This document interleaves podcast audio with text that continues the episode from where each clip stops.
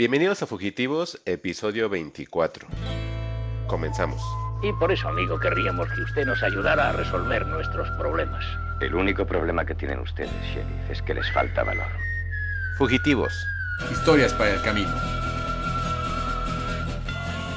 Y estamos de vuelta en un nuevo episodio de Fugitivos. Yo soy Mike Santana y como siempre me acompaña Juan Carlos y Jan en este episodio ya 24 de Fugitivos. Y pues antes de comenzar, ¿qué onda Juan? ¿Cómo estás? Hola Mike, pues bien, este, felicidades a todos los que han sido coronados el día de hoy. No, no es cierto.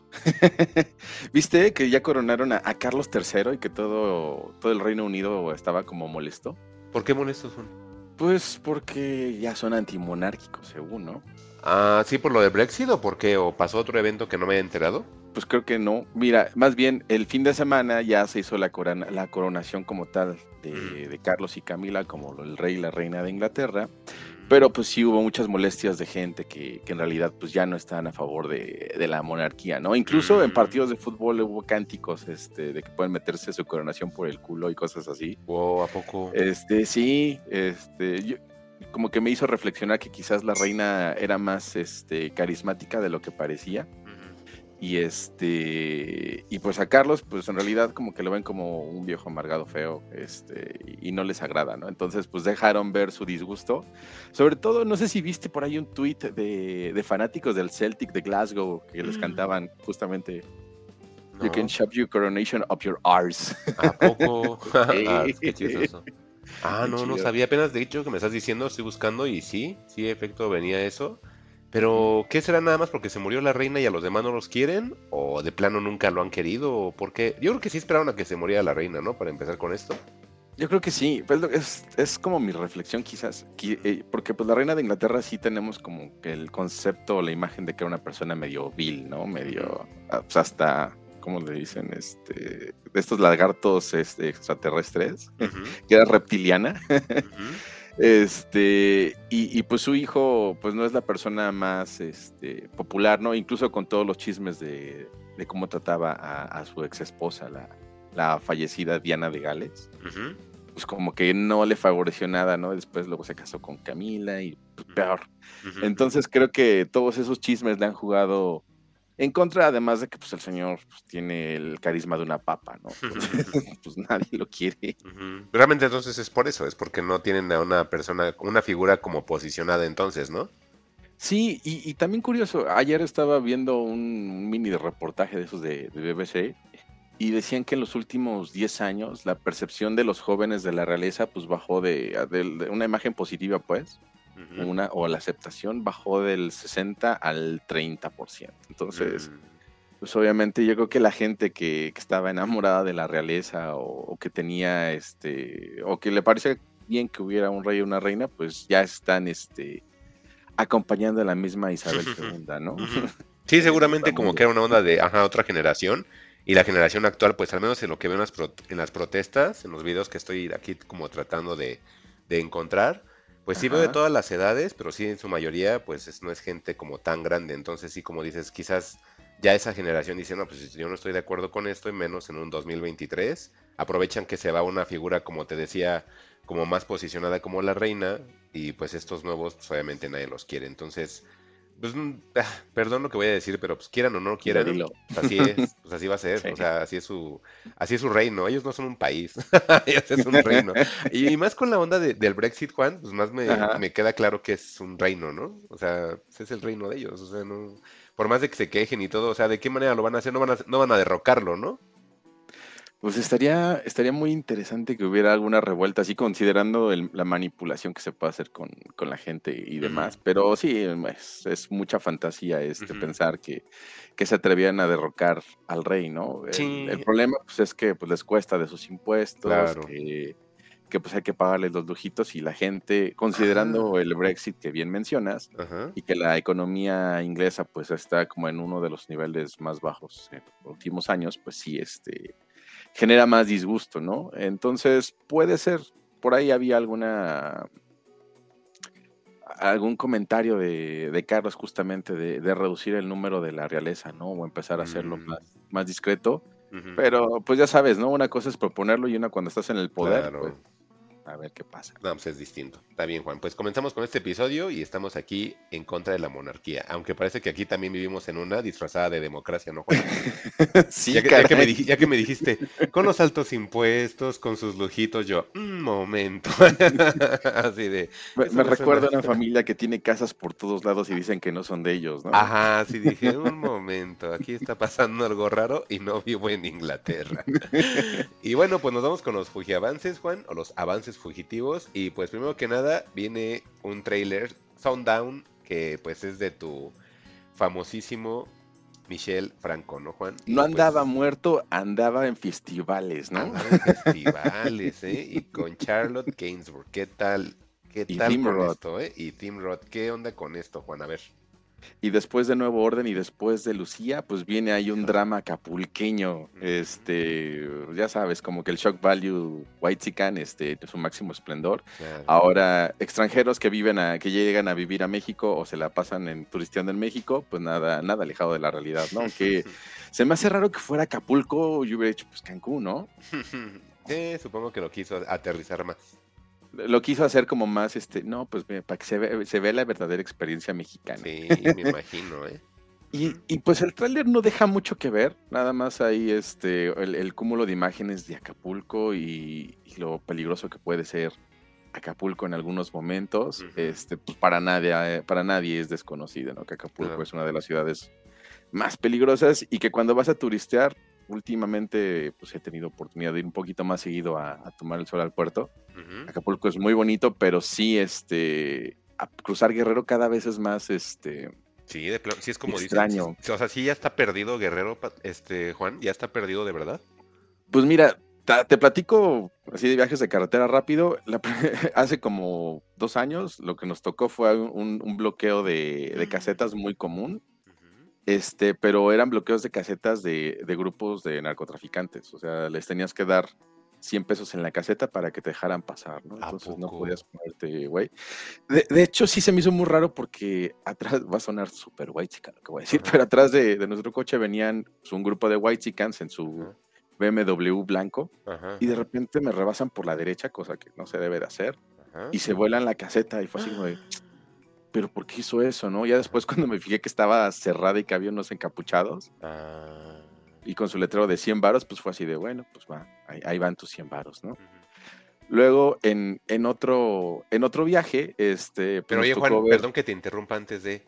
Pues creo que te viste tú más white chican, Juan, y ellos se vieron más true, ¿eh? O sea, ellos sí dijeron, sáquense, y se siguieron, ¿eh? ¿Y tú, Juan? Pues yo creo pasó? que, pero pues más mensos, porque también luego les ponen este cosas enfrente para que justamente si te las vuelas, pues se les rompan las llantas. Mm. Y, y, y, es más problema, ¿no? Ah, ok, ok. Y rápidamente en otro viaje, pues me encontré trailers quemados. Este, mm. había este, algunos trailers y unos coches abandonados ahí quemados sobre la carretera. Mm. Ya los habían movido del lugar. Y, y, en la última, pues nos encontramos con una caravana de por lo menos 300 este, patrullas de la Guardia Nacional dirigiéndose a Chilpancingo. pues sí, sí, eh, sí, cuando es frecuente lo que, lo que ves, pues puedes meterte al terror que te quiere causar Michelle Franco, ¿no? Pero, pero vamos, ahora sí que es como aprovecharse de, de una realidad pues dura, ¿no? Y, y, mira, el trailer, Juan, pues me parece como una película convencional. Uh -huh. No veo como algo atractivo. Eh, pues ahora será que o, o, tengamos oportunidad de verla o de escuchar algo, algo, antes de verla, pero al fin no veo algo ahí como atractivo, o sea, tal cual sí, sí te muestran esta onda de que están yendo a Acapulco, se ven atrás los militares en las playas con familias, se ven como tomas en las cuales sí va a haber una situación de violencia. Mm, uh -huh. Más o menos me imagino hacia dónde va la película, pero no me quiero adelantar. Este, pues igual, pues sí, pues echarle un ojo yo creo que por los protagonistas, Juan. Ya no tanto por Michelle Franco, fíjate que, que ver a estos dos en pantalla, como que sí se me hace atractivo. Yo creo que más me iría por el casting que por el director. Uh -huh. Y bueno, tengo que el director porque pues nuevo orden hoy 2023 sigo sin verla. Entonces, quién sabe cuándo la vaya a terminar o comenzar siquiera. Entonces, si aparte está en Prime y como este año no renové mi anualidad de Prime, pues va a estar más complicado. Entonces, pues ahí seguirá sí. enlatada, ¿no? Exactamente. Y pues bueno, esta de Sundown ya está en cines en, en Cinepolis, la, justamente es la que, está, la que está apostando por la, por la película, la que la traen, porque pues es una película de festivales que pues realmente pues no nos ha interesado tanto, pues Michelle Franco, pues como que no nos cae tan bien últimamente, ¿no? pues sí, pues a ver qué es lo que pasa. Y lo otro, Juan, Dune 2. Dune, parte 2, que yo pensaba que iban a ser 3, pero ya me, ya me estás aquí actualizando diciendo que sí son dos nada más. Eh, yo no sí, vi no, a- a- ajá. yo no vi Dune, entonces la parte Sí, 2 es no, lo mismo. no la viste ni siquiera en H no la has visto ni en HBO. No, sigo sin verla. De hecho, mi, Recuerda, mi recuerda idea, ver- mi idea es como verla hasta que estuvieran todas. Yo pensaba que eran tres, Ah, ok. entonces pues, me voy a tener que aguantar todavía más. Me quedan como reminiscencias de la otra dimensión entonces. No, no, no, yo no. Este, pues bueno, Dune 2, eh, pues ya hay, hay 10% más de Zendaya en el tráiler, ¿no? Ahora sí ya va a salir. Sí. Ahora sí ya va a salir. También vemos a, a Florence Pugh, este, también al que hizo de, de Elvis últimamente en la película de Baz Luhrmann, este, ay, se apellida Butler, Sean Butler, ¿no? Eh, y pues bueno, vemos un poco más de, eh, em, de cómo Paul Atreides, y, eh, personificado por, por Timothy Chalamet, pues está haciendo más barrio, ¿no? Básicamente. ya se está Ah. llevando con, con la gente del desierto, está conociendo los secretos y pues yo creo que también sus alcances este, para poder hacer frente a este... No recuerdo realmente si era como un imperio tal cual o, o cómo se denominaban a, a estos enemigos galácticos que tenía, ¿no? Para poder explotar a este, a este planeta y a sus arenas, que eran justamente un recurso preciado. El, el tráiler pues se ve... mm, se ve más dinámico que el anterior. Ahora sí que, ¿qué, qué, qué me puedes decir en relación a estas imágenes, Mike? Pues mira, sí, al menos como dices, am, ponen como que más secuencias de acción. Me imagino para que- querer tratar de engancharnos a los que no vimos ni la 1 y como para darles un poquito más a los que vieron la 1. O sea, digamos que creo que va apuntado a los dos públicos, tanto los que no la vimos como los que la vieron.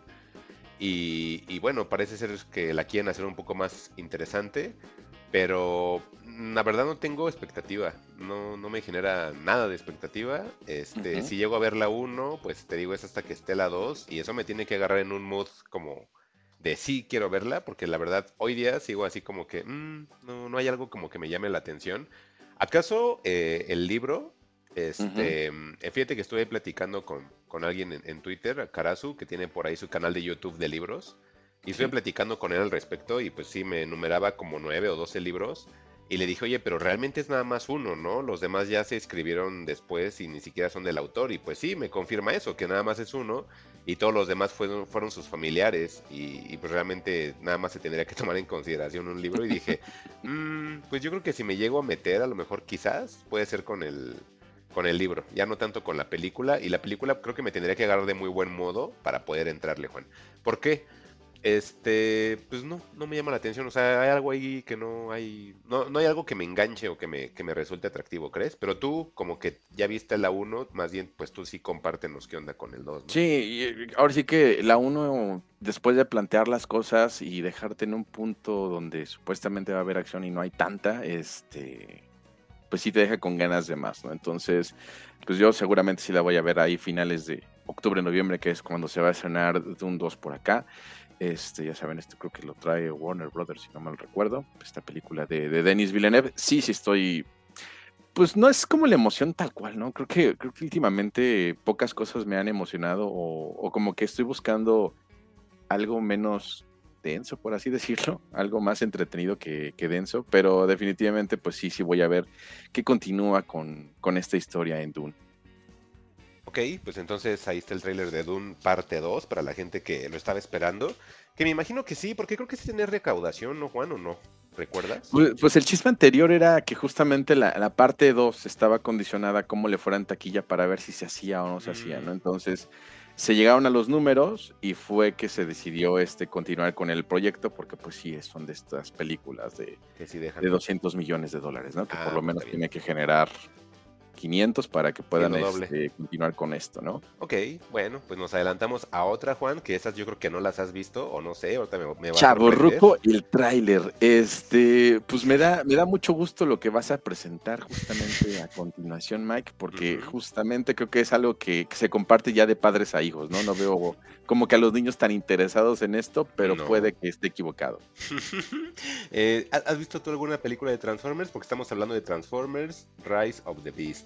¿Tú viste alguna este, película, Juan, de estas de, de que comenzaron con con- alguna de Michael Bay. con Michael Bay. Ya no Este, son, ¿eh? Hay hay que aclarar, nada más dos son de Michael Bay, ¿eh? Las demás ya, Ya. no. Después se, dedicó a producir, si no Sí. mal recuerdo. Sí, no. Este, pues las veía como que en cachos. Realmente en el cine nunca dije, wow, voy a ver esto. No. Sobre todo porque se me hacía un gran comercial de, de Chevrolet, ¿no? Entonces, así como que, no, eso, eso siempre se me ha hecho como medio chafa con, con ese tipo de, de franquicias. Y aquí al ver este, este tráiler de Transformers Rise of the Beast, este, pues ya libre de estos, como que un poco más apegado a, a- a estos dibujos animados que con, con los que crecimos en los ochentas, Ujú. dije, ah, ok, como que tiene, tiene algo interesante esta fusión de, de elementos de Transformers, pero sí, no, no, No te atrae. En, en el origen no. De, de hecho, ahorita que, que, bueno, que vi el tráiler en el cine dije, ah, esto está como muy naquisabroso. Es que, ¿sabes qué, Juan? Yo creo, yo creo que se hicieron nacos. A lo mejor va a estar mal lo que diga, ¿no? Pero eso es lo que yo, lo siento, ¿eh? Yo creo que se hicieron naquitos, pero porque lo tomaron gringos, Juan. Y pareciera como una estética tipo rápido y furioso, como de esa onda Sí. como naquita, ¿no? Pero realmente recordemos que Transformers pues, era un anime, ¿no? O sea, al final Sí. sí. era, sí era para Estados Unidos y para nosotros de rebote, pero este comenzó, comenzó siendo una animación japonesa, entonces sí tenía esos elementos de los robots. O sea, si yo creo que a cualquier persona le dices autos convertidos en robots, enseguida sabes que es Transformers y enseguida lo asocias a producto japonés, aunque sepamos que aquí pegó bastante. Desconozco cuál fue el impacto en, en- en Japón, pero al menos yo sé que aquí en los 80, como dices, sí fue así. Y, y- y mira, la peli creo que al menos en, en el trailer, Juan, se ve mucho más atractivo que las películas anteriores. La verdad, a mí me llama la atención ver las escenas de acción y ver tantos Transformers en pantalla, que eso es lo que me, me llama la atención, al menos de este tráiler en comparación de todas las otras películas que he visto. Aquí voy a decir algo bien raro, pero creo, y ya, y ya mencionando Rápido y Furioso, que- creo que Transformers es mi Rápido y Furioso, Juan, porque indirectamente he visto todas. O sea, no sé por qué.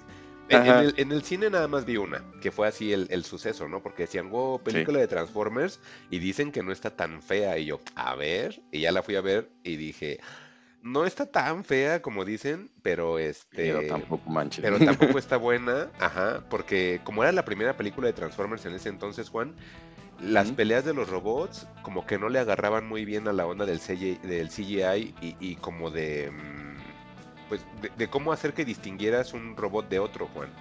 Como que apenas le iban agarrando como los rasgos o algo así en el CGI, entonces cuando peleaban se veía una masa ahí que no, no distinguías nada. Se veía una masa Sí. ahí como plateada porque realmente no le agarraban muy bien la onda a los detalles.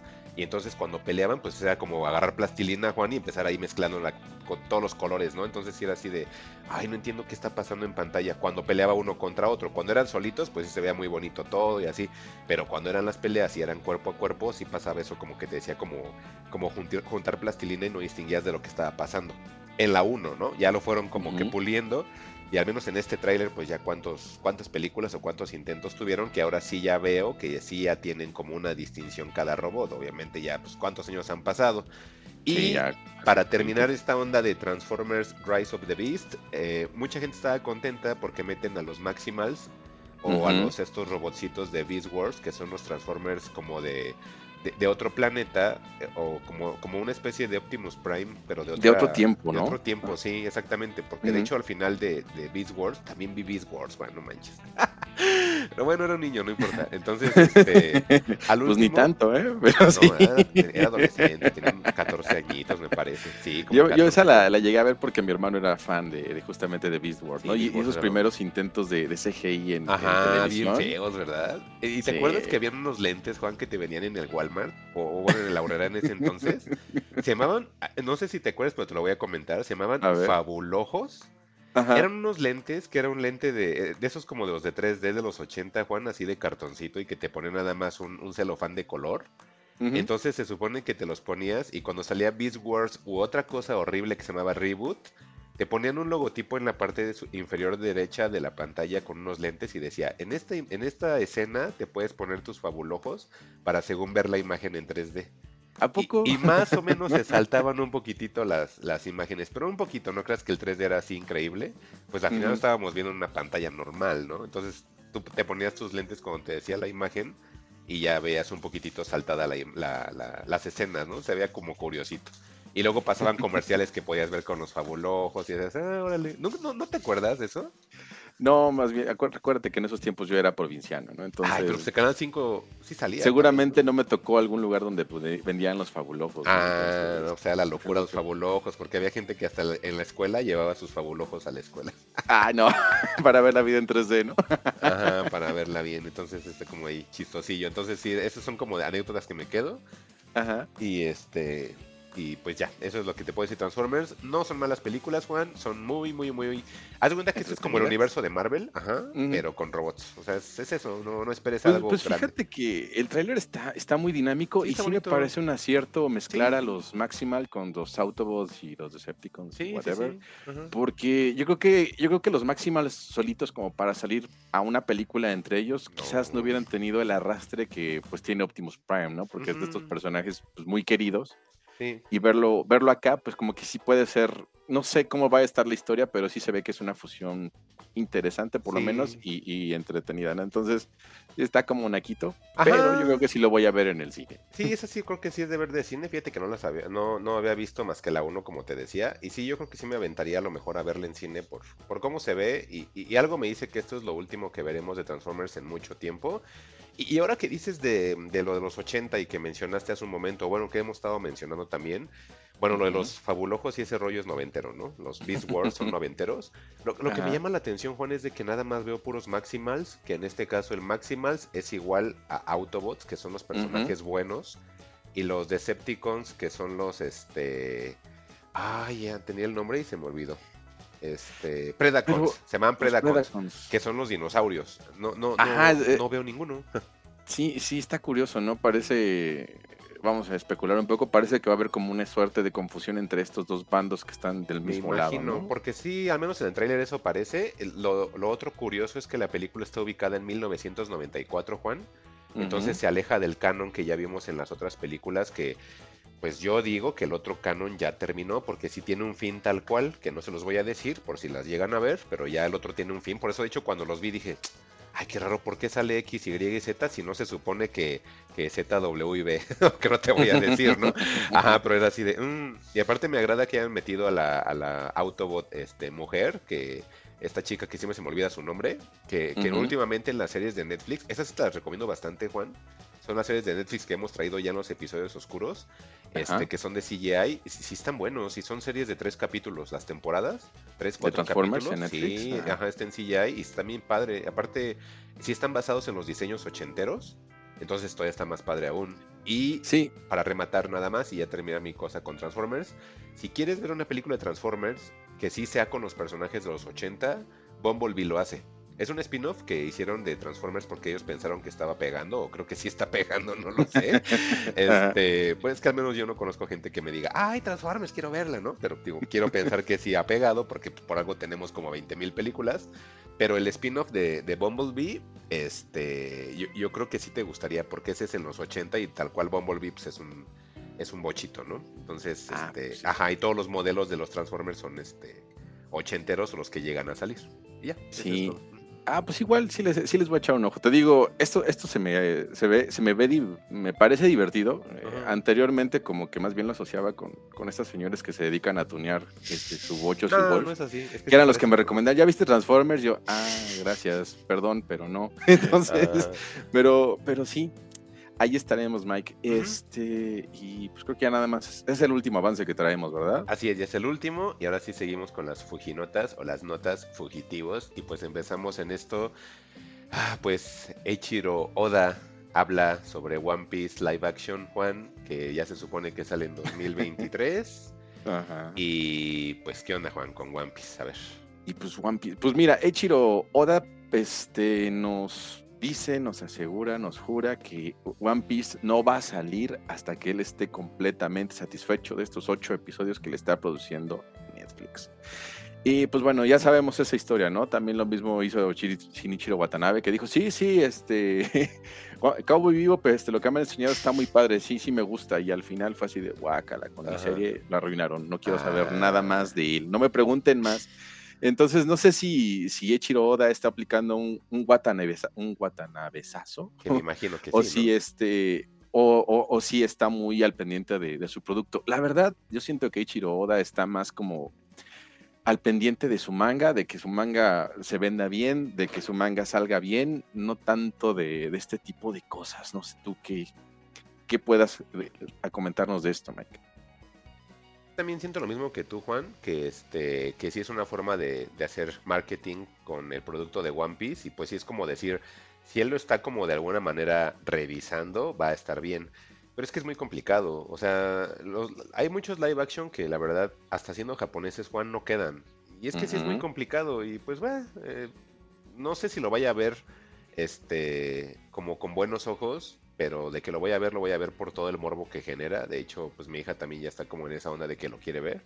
Pero pues más que nada es por el morbo. Pero si no espero la verdad que sea algo bueno, pues al final es una serie que lleva más de mil capítulos, Juan. Entonces, ¿no? Y aparte las cosas que ocurren, eh, no, es que sí es muy, muy, muy de manga y de anime y con personas lo veo muy complicado. De hecho es eso, o sea, es eso, no tanto que puedan hacer una buena adaptación, sino que pues, no, ni, ni aunque seas gringo, japonés, mexicano, este, guatemalteco, no veo muy complicado hacerlo en live action, Juan.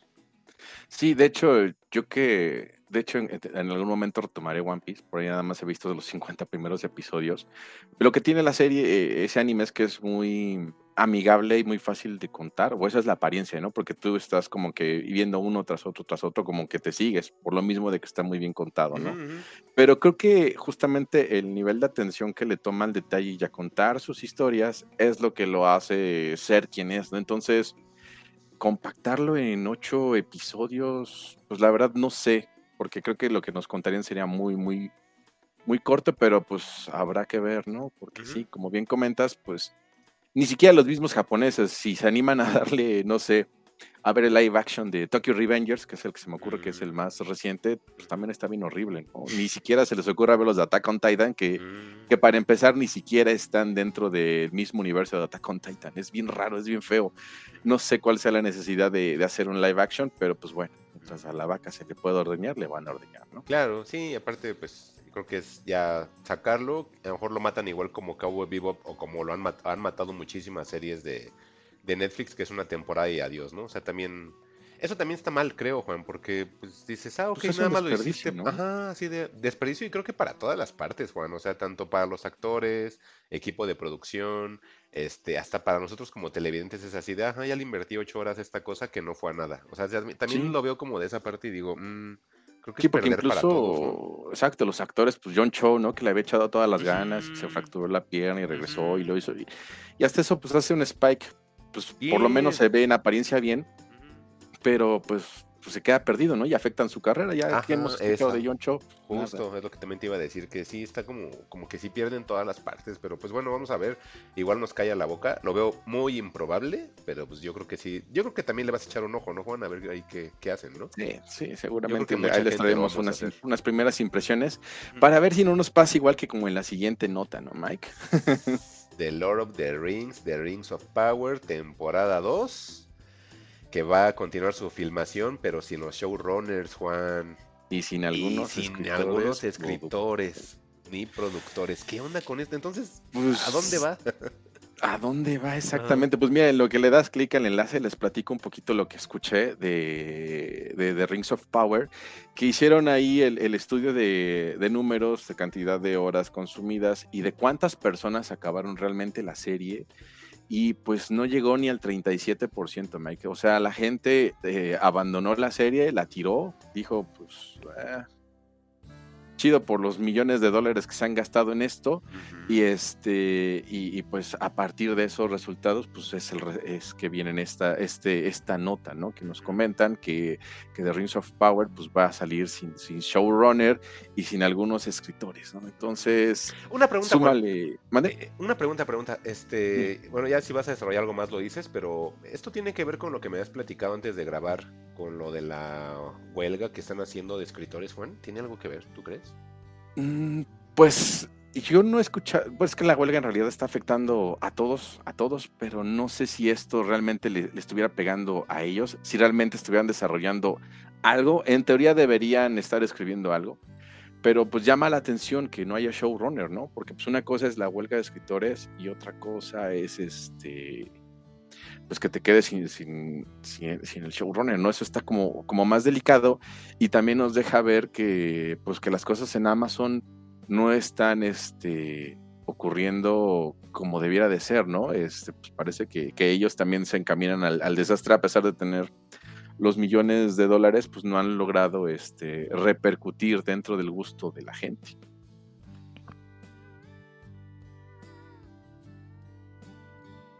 Ay, perdón, este, ¿ibas a comentar algo o, por ahí te nos perdiste, Mike? Ahí está ya, ¿ahí me escuchas?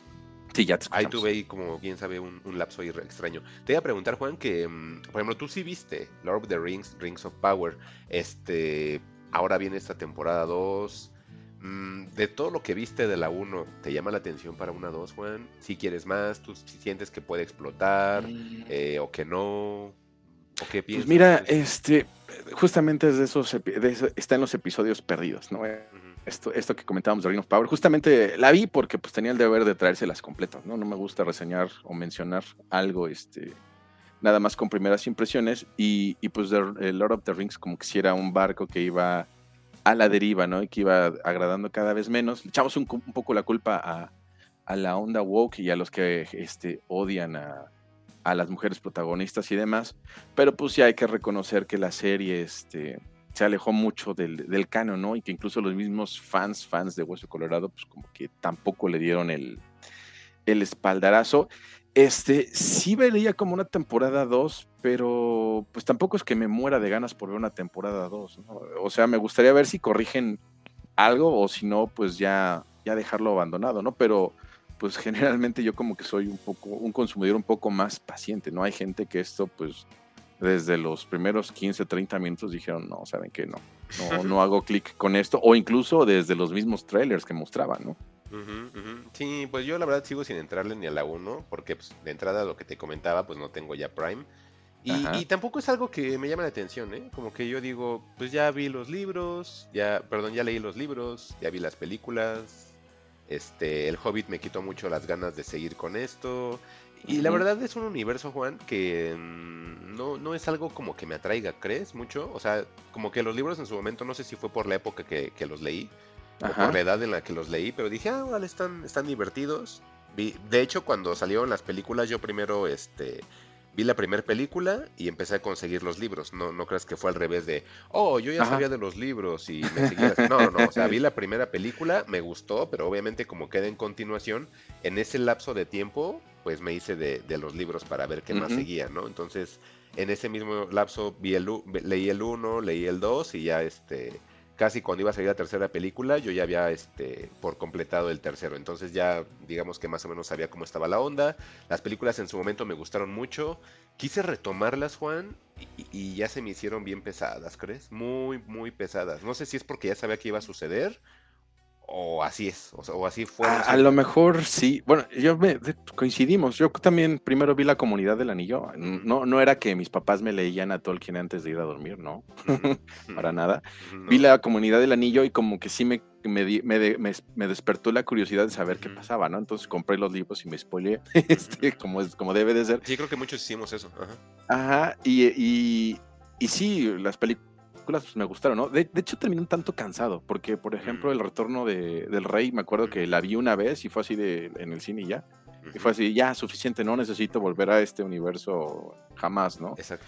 Este, y, el Hobbit, pues igual, creo que nos pasó lo mismo, ¿no? Veías las escenografías todas, todas mal hechas, o sea, se veía una película fea, ¿no? Entonces, desde ahí dije, no, pues qué necesidad, además se les veía el hambre, ¿no? De, ¿por qué vas a hacer una trilogía si es un libro, siendo que la trilogía la hiciste con tres libros, ¿no? O sea, con este libro te da para hacer una película, no, no, entiendo por qué, por qué tengas que hacer más y pues no, definitivamente no. Y algo que me gustó de, la serie de, Amazon pues fue justamente la inversión que hicieron en, que se viera bien, ¿no? Pero pues es nada más eso, se ve bien y ya.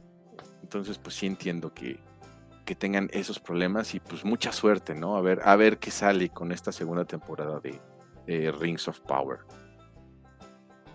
Sí, y pues bueno, Juan, la otra nota que nos tiene en este caso, pues Hollywood y la inteligencia artificial, ya llegó el momento, Juan. O la teoría que a veces tenemos o que mencionamos aquí de broma y broma de, se me hace que este guion está hecho con inteligencia artificial. Pero ahora es una nota, Juan. ¿Será que entonces esas teorías que tenías cuando querías ridiculizar un guion diciendo que era de inteligencia artificial eran ciertas, Juan? Pues puede que la, puede que el futuro nos haya alcanzado más rápido de, de lo que creíamos, ¿no? Creo que esto lo podemos enlazar con la siguiente nota, que es justamente que, hoy hay una huelga de guionistas que paralizó a Hollywood desde hace como cuatro días. Este pues era justamente uno de los puntos que, trata la huelga, para nada más eh, seguir con lo que comentas.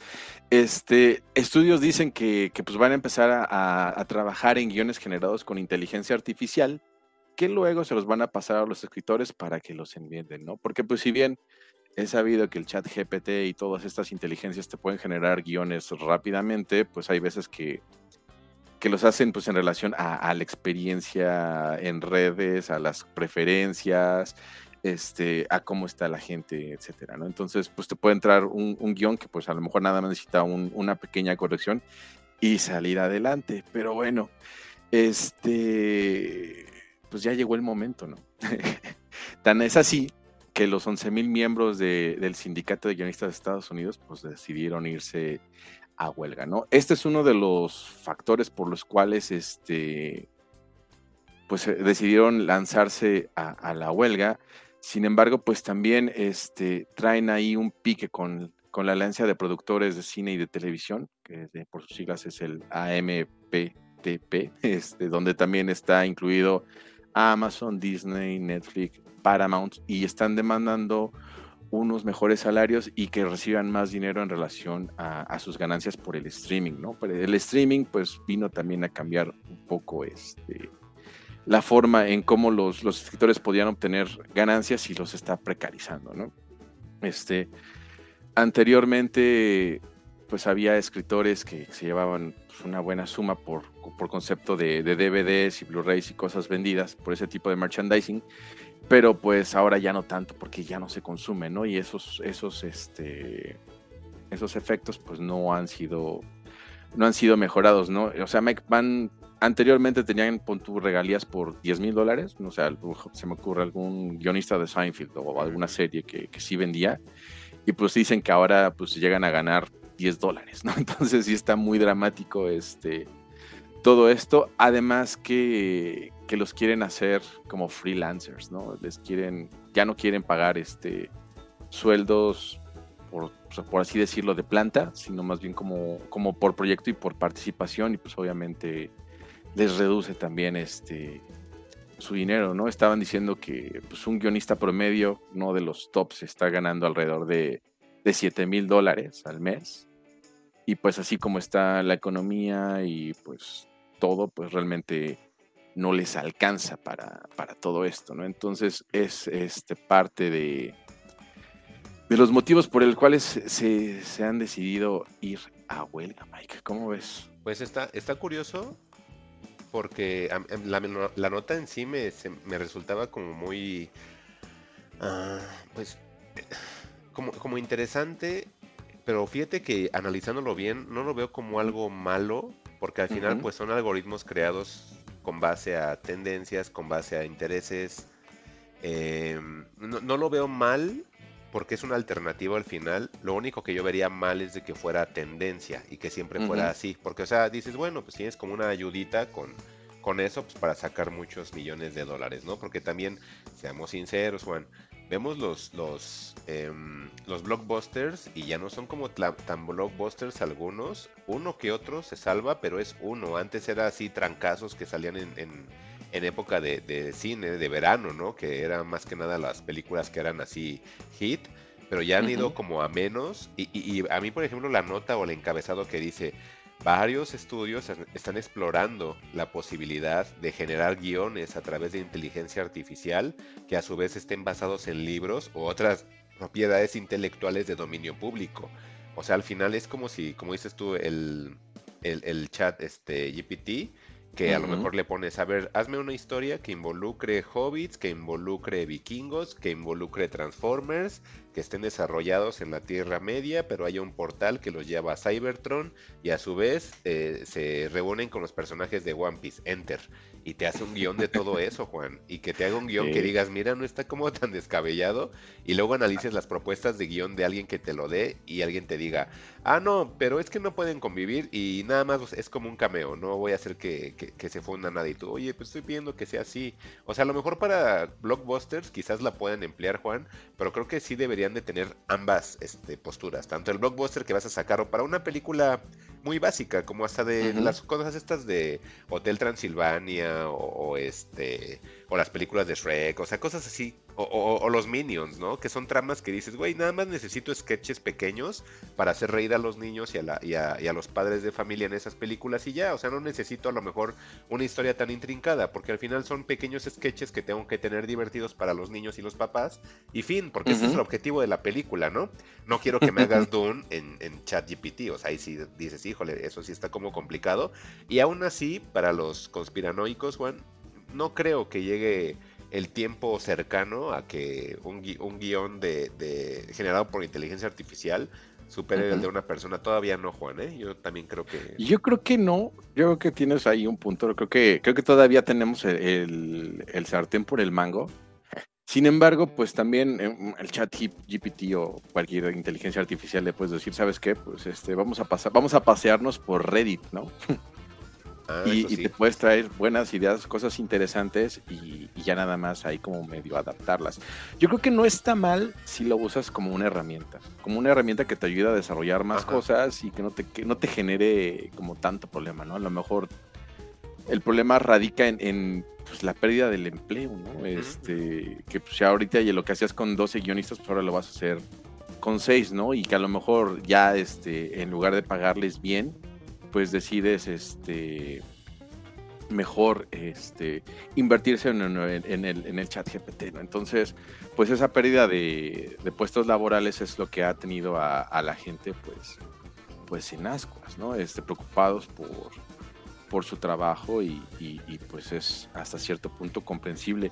Este, oye, no sé si por ahí vamos a ligarlo con una, con una nota que te mandé de, Disney para que veas el, nivel que tienen las, este, las, e, estos estudios, ¿no? Que, que aún así, a pesar de que están en huelga los escritores, todas las producciones que ahorita este, tiene Disney corriendo, dijeron, ¿saben qué? Pues no hay escritores, no hay problema, pero sigan filmando, sigan grabando, que vengan los directores, que vengan los actores, que sigan trabajando, porque el único problema que tenemos es con los escritores, no con el resto, ¿no? Sí, está complicado eso, ¿eh? Porque, o sea, al final... Está bien, señor Burns, ¿no? Sí, es lo que te iba a decir, sí, exacto, o sea, de... Esta área es la que no tenemos, pero ojo que todos los demás aquí siguen trabajando, chavos, ¿no? O sea, sí es como una especie como de, de, discurso hacia ellos y, tal cual, o sea, dice los estudios se demandan o, solicitan o, te piden, porque ya tal cual pedirte es una orden, pero de una forma polite, que los showrunners sigan trabajando durante la huelga de escritores. Y como dices, ojo que nada más son los escritores, ¿eh? no son todos los demás. Entonces, de los escritores ya vemos cómo lo vamos haciendo, que pues ya se está analizando hacerlo por inteligencia artificial. Que también, Juan, siendo sinceros, ok, sí entiendo que esos escritores estén en huelga, pero desafortunadamente, ¿cuánta gente con talento y que quisiera trabajar en lugar de esas personas que están en huelga, no podrían como, o no querrían, mejor dicho, tratar de, de, unirse a esos estudios, porque al final ellos lo verían como una oportunidad de decir, ah, bueno, ya veo que tus escritores están en huelga, pero mira, yo también sé qué onda. Le entras y empezar a, a ver hacia otras personas, Juan, ¿eh? porque las empresas no, no son como tan bondadosas como muchas veces la gente cree. Para nada, ¿no? Y aparte, y aparte eh, eh, evocar a los esquiroles, ¿no? Saludos a la UNAM. Este, ahora sí que, pues este no quiere, ¿no? Pero pues tú vente, tú tienes hambre, ¿no? O sea, tú sí, tú sí me aceptas los 7 mil dólares, pues vente. Entonces. pues qué fue mundo. es que y así es, Juan. O sea, al final sí son las empresas, ¿no? O sea, sí entiendo la onda de las huelgas y, los entiendo, obviamente, o sea, yo creo que hasta en 2023 eso no se debe de acabar porque estamos en 2023 y siguen habiendo abusos por parte de las empresas y por algo hay una huelga, Juan, o sea, también eso hay que entenderlo, pero yo también estoy, este, digamos, no, tengo los ojos cerrados y sé lo que sucede en el mundo y sé cómo funcionan las empresas y por qué están en esa posición. Y, no, no me extrañaría que de repente digan, ah, bueno, ya duró, ya duró mucho su chistecito. A ver, vamos a, abrir este, este, el, ay, ¿cómo se llama esta cosa donde la red social que es como de trabajo, Juan? Que nunca la uso. El LinkedIn. Ajá, ándale, sí, exactamente, el LinkedIn. Y este, y vamos a ver qué es lo que podemos encontrar para seguir con el, con el show, ¿no? Porque pues la verdad ellos tienen que seguir produciendo, Juan. Y es cruel, pero es que así funciona, Juan. Son malos. Sí, sí, la verdad, sí, sí son bastante malos. Y también te hace pensar y reflexionar sobre pues, nosotros, ¿no? También en algún momento nuestro trabajo pues va a sufrir este, las consecuencias porque nos van a, nos van a mandar hacia, hacia el hacha de la inteligencia artificial en cualquier momento. Entonces, pues e, e, el mundo que se viene en el futuro, porque pues esta es solamente una parte, ¿no? Digo, los guionistas, pues ahora sí que si, si Hollywood fuera un cuerpo humano, pues yo creo que son como el corazón, ¿no? Este, sin, sin, ellos, pues no hay historias, y si no hay historias que contar, pues por más que tengas al director increíble y demás, pues no ocurre, ¿no? O, tengas a, Jimmy Fallon siendo el cómico más cómico, que no lo es, pero pues bueno, hay gente que sí, pues sin sus escritores, pues tampoco es gran cosa, ¿no? Entonces... Pues esperemos que se resuelva bien. Este, vamos, el, sindicato de, guionistas de Estados Unidos pues, no es como el sindicato de mineros de México, ¿no? Tampoco se estés tratando con maleantes, pero sí estaría padre que se llegara como a una, a una resolución este, que sea benéfica para, para ambos lados, ¿no? Y, pues bueno, Mike, no sé si ahora sí quieras continuar con esta que creo que creo que te tiene emocionado.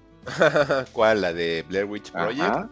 Ah, pues más o menos, Juan, ¿eh? Porque creo que Blair Witch Project puede quedarse en la primera película y ahí le paremos de contar.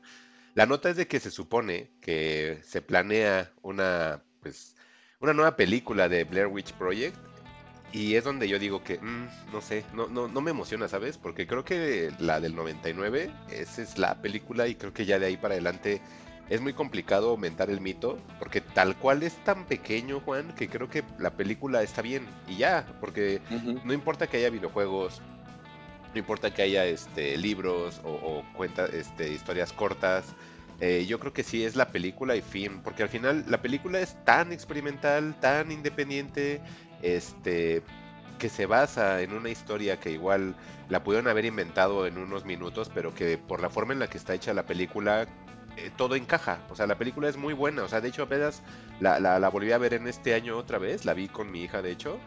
Y está bien, ¿eh? O sea, está bien la peli. Ya, ya no me dio como el miedo que en su momento lo vio, me imagino, porque pues ya cuántas cosas hemos tenido de esto de las, de las cámaras, ¿no? De las shaky cams, este, que cuántas películas hemos tenido así, este, inteligencias, este, artificiales creo que podrían ser el nuevo Blair Witch Project, Juan.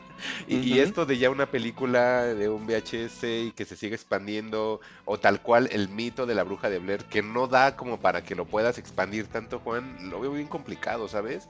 Y, entiendo que quieran hacer algo, entiendo que quieran revivirlo, porque hoy día ya se revivió eh, Halloween, ya se revivió Evil Dead, ya se revivió este, la que tú me digas, este el rey más carnita, ¿no? Eh, sí, pero no sé, Juan. Fíjate que ahora sí no estoy como tan animado. Eh, Lionsgate, Lionsgate pues está acostumbrado a hacer este tipo de franquicias. Eh, y la verdad no lo sé. La, Blair, la, Blair, Witch Project, pero del 2016, fue una película que dije, ah, está, está entretenida, pero también dije, es que esto no es Blair Witch Project. O sea, es una y no hay más. O sea, está muy complicado hacer más. Tan así que cuando sacaron su secuela de, la primera, Juan, este, ya no la hicieron así con la cámara, ya fue una película de terror más. Eh, porque es complicado, o sea, y más ahora en 2023 volver a hacer algo así está muy complicado. Entonces, este, no sé, no estoy como tan, tan, tan, tan, tan ahí, Juan. No sé tú. No, sí, pues con la primera fue así como de, ah, ok, entiendo, entiendo el, la emoción por el fan footage y lo que les generó. Pero pues este tipo de historias ya justamente como que maquillándolas más, produciéndolas más, este, metiéndote más al guion, pues como que siento que podrían perder, ¿no? Digo, depende, todo, todo depende mucho del tratamiento que le den, ¿no? A lo mejor si te vas más hacia el terror folclórico y metes algo interesante, pues puede que funcione, pero pues no, definitivamente pues vamos a darle paso a, a cosas nuevas, ¿no?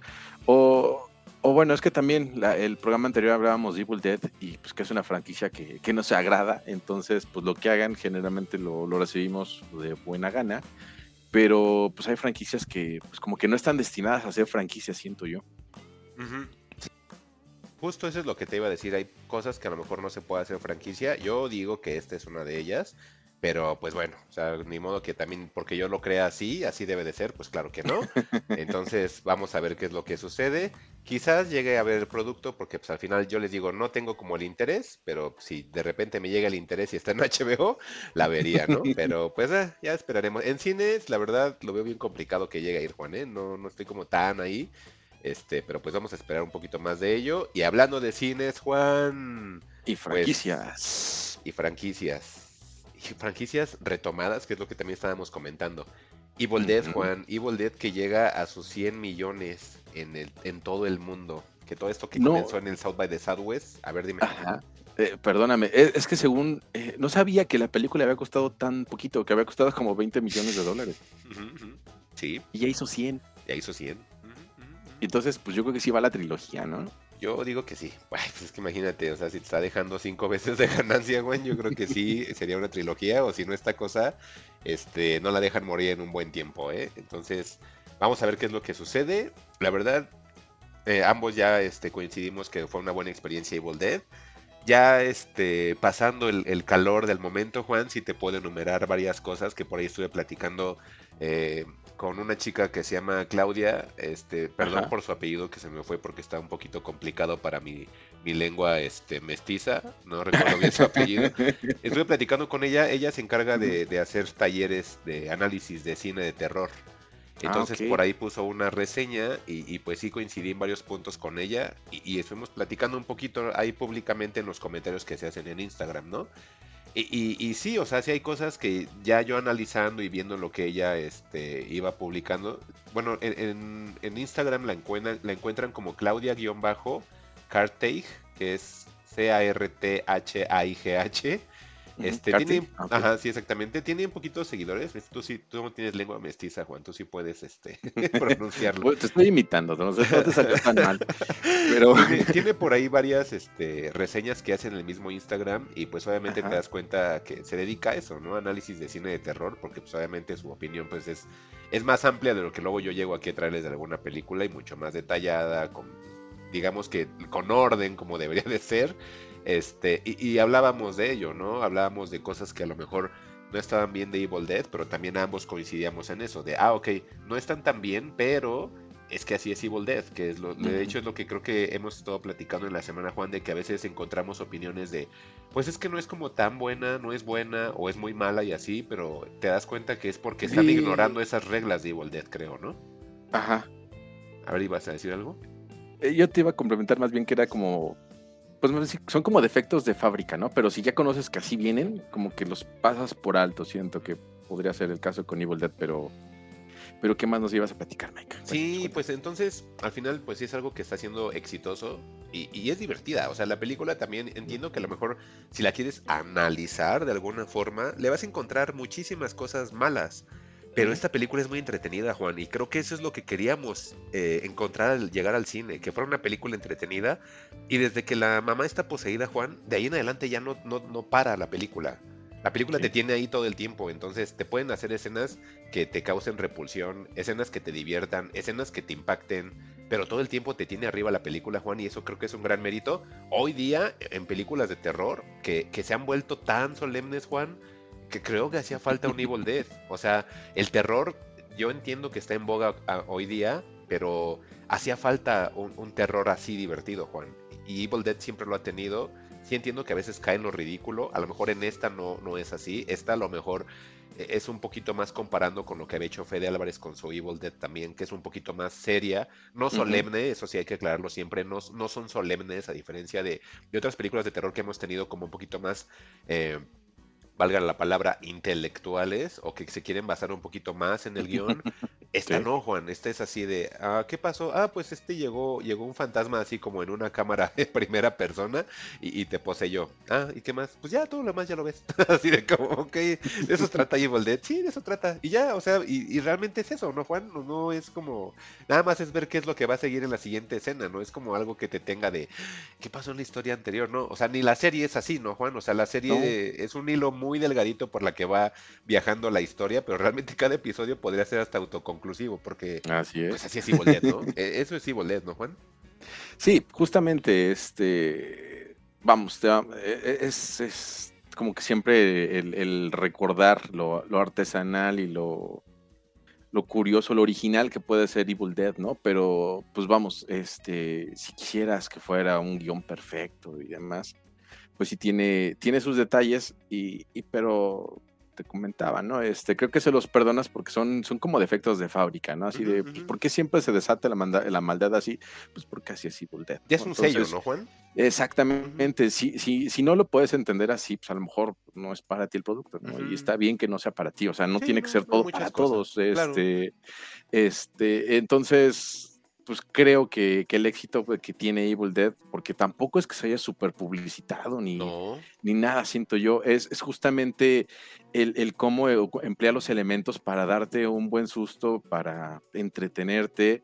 Eh, en algunos momentos dicen que, es cómica, yo siento que sí. Este, Hay gente que ha dicho que no, que cómo esto va a ser cómico, pues es que, vamos, estamos jugando con el humor negro que podemos llegar a tener, ¿no? Aquí sí a, su máxima potencia.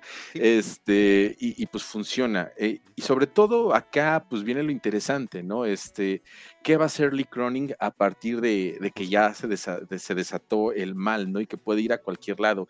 Mucha gente decía, bueno, comentarios que, yo estuve escuchando decían, ah, pues es que Evil Dead tiene que ser una cabaña, porque bla, bla, bla. Pero no, o sea, ahí tenemos justamente Ash vs. Evil Dead, que lo desató en la ciudad, que lo desató en escuelas, que lo desató en, en hospitales, o sea, cualquier recurso que se, puede, que se plantee correctamente puede ser utilizado para que el, mal se desate, ¿no? Entonces puede ser muchísimo más grande. Este, ya tenemos ahí muchas películas, no sé, creo que las películas de zombies son las perfectas para poder este, hacer que un personaje recorra un terreno escabroso y peligroso.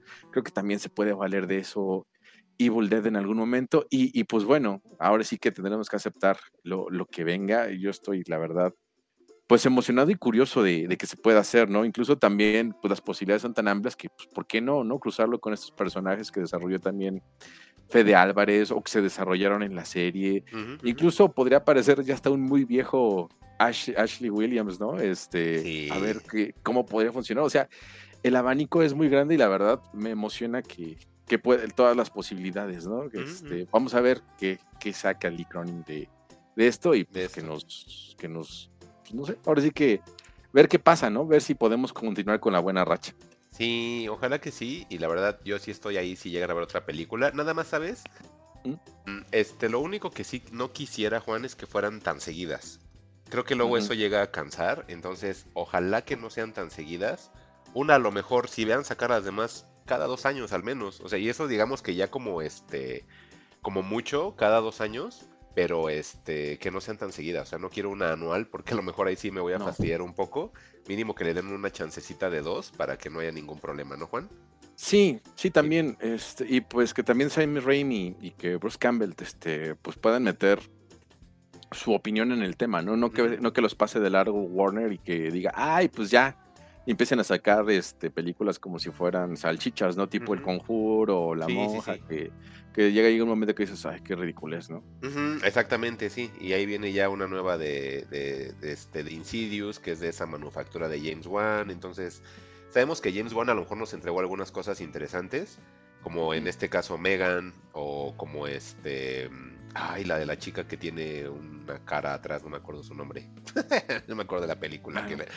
Que, se supone que fue de las que más me gustaron el año pasado y ya ni me acuerdo cómo se llama. no, ¿verdad? no, Smile no. Entonces, este, tiene como sus aciertos, pero sabemos también que, que tiene que sacar sus franquicias para de vez en cuando sacar esos aciertos, ¿no, Juan?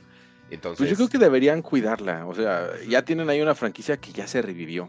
Y, está dando resultados. Yo creo que lo ideal sería que, que la cuidaran y que no les ganara la ambición y el hambre que la dejaran desarrollarse Que la dejaran. naturalmente, ¿no? Ujú, Exactamente, que la dejaran desarrollarse, justo dijiste, eso es lo que esperaba decir Juan, qué bueno que, que estás aquí para complementar mis ideas ahí inacabadas.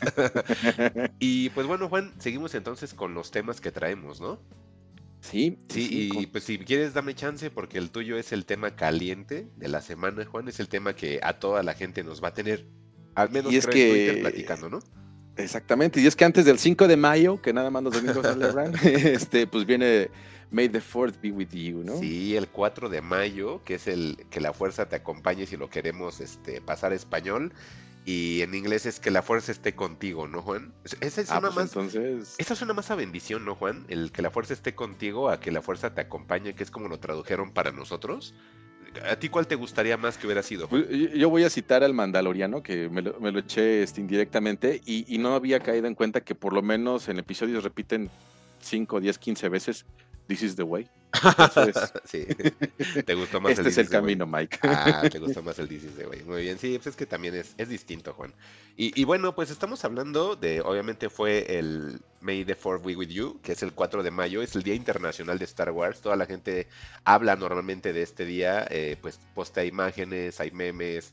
Todo el tiempo hay cosas de Star Wars, la gente empieza a comentar referencias que han habido del universo, eh, inclusiones de esto en otro tipo de series, parodias, y, y la verdad de Star Wars pues es de esos contenidos eh, populares, creo que de los más grandes que existen en el mundo, Juan. Yo creo que es Star Wars, Mickey Mouse, Mario Bros. Eh, de las cosas que creo que la gente directa o indirectamente conoce, ¿no, Juan? O al menos Sí. ubica Darth Vader. Son universales. Sí, Ajá. o sea, es algo que ya está en la cultura, está súper eh, eh, metido en la cultura ya, esto es parte de la vida tal cual.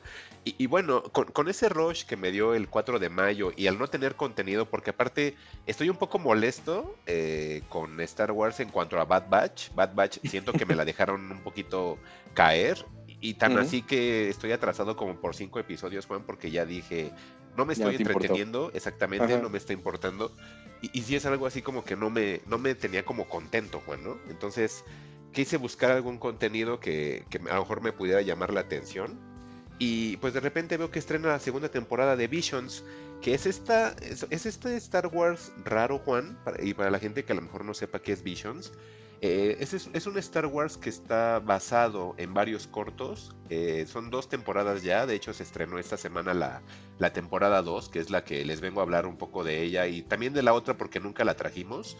Este, lo, lo curioso es de que la primera temporada fue anunciada tal cual como anime de Star Wars. Y ya cuando empezabas a, a verlo, pues sí, sí es anime, pero no es que fuera el anime como todos conocemos que son episodios que van conectados uno con otros para narrar una Ujú. historia, sino es un conjunto de cortos que están desarrollados por diferentes este, estudios de animación japonesa. Toda la temporada 1, Juan, pues son obviamente eh, animes, todos, todos, todos son animes de diferentes estudios.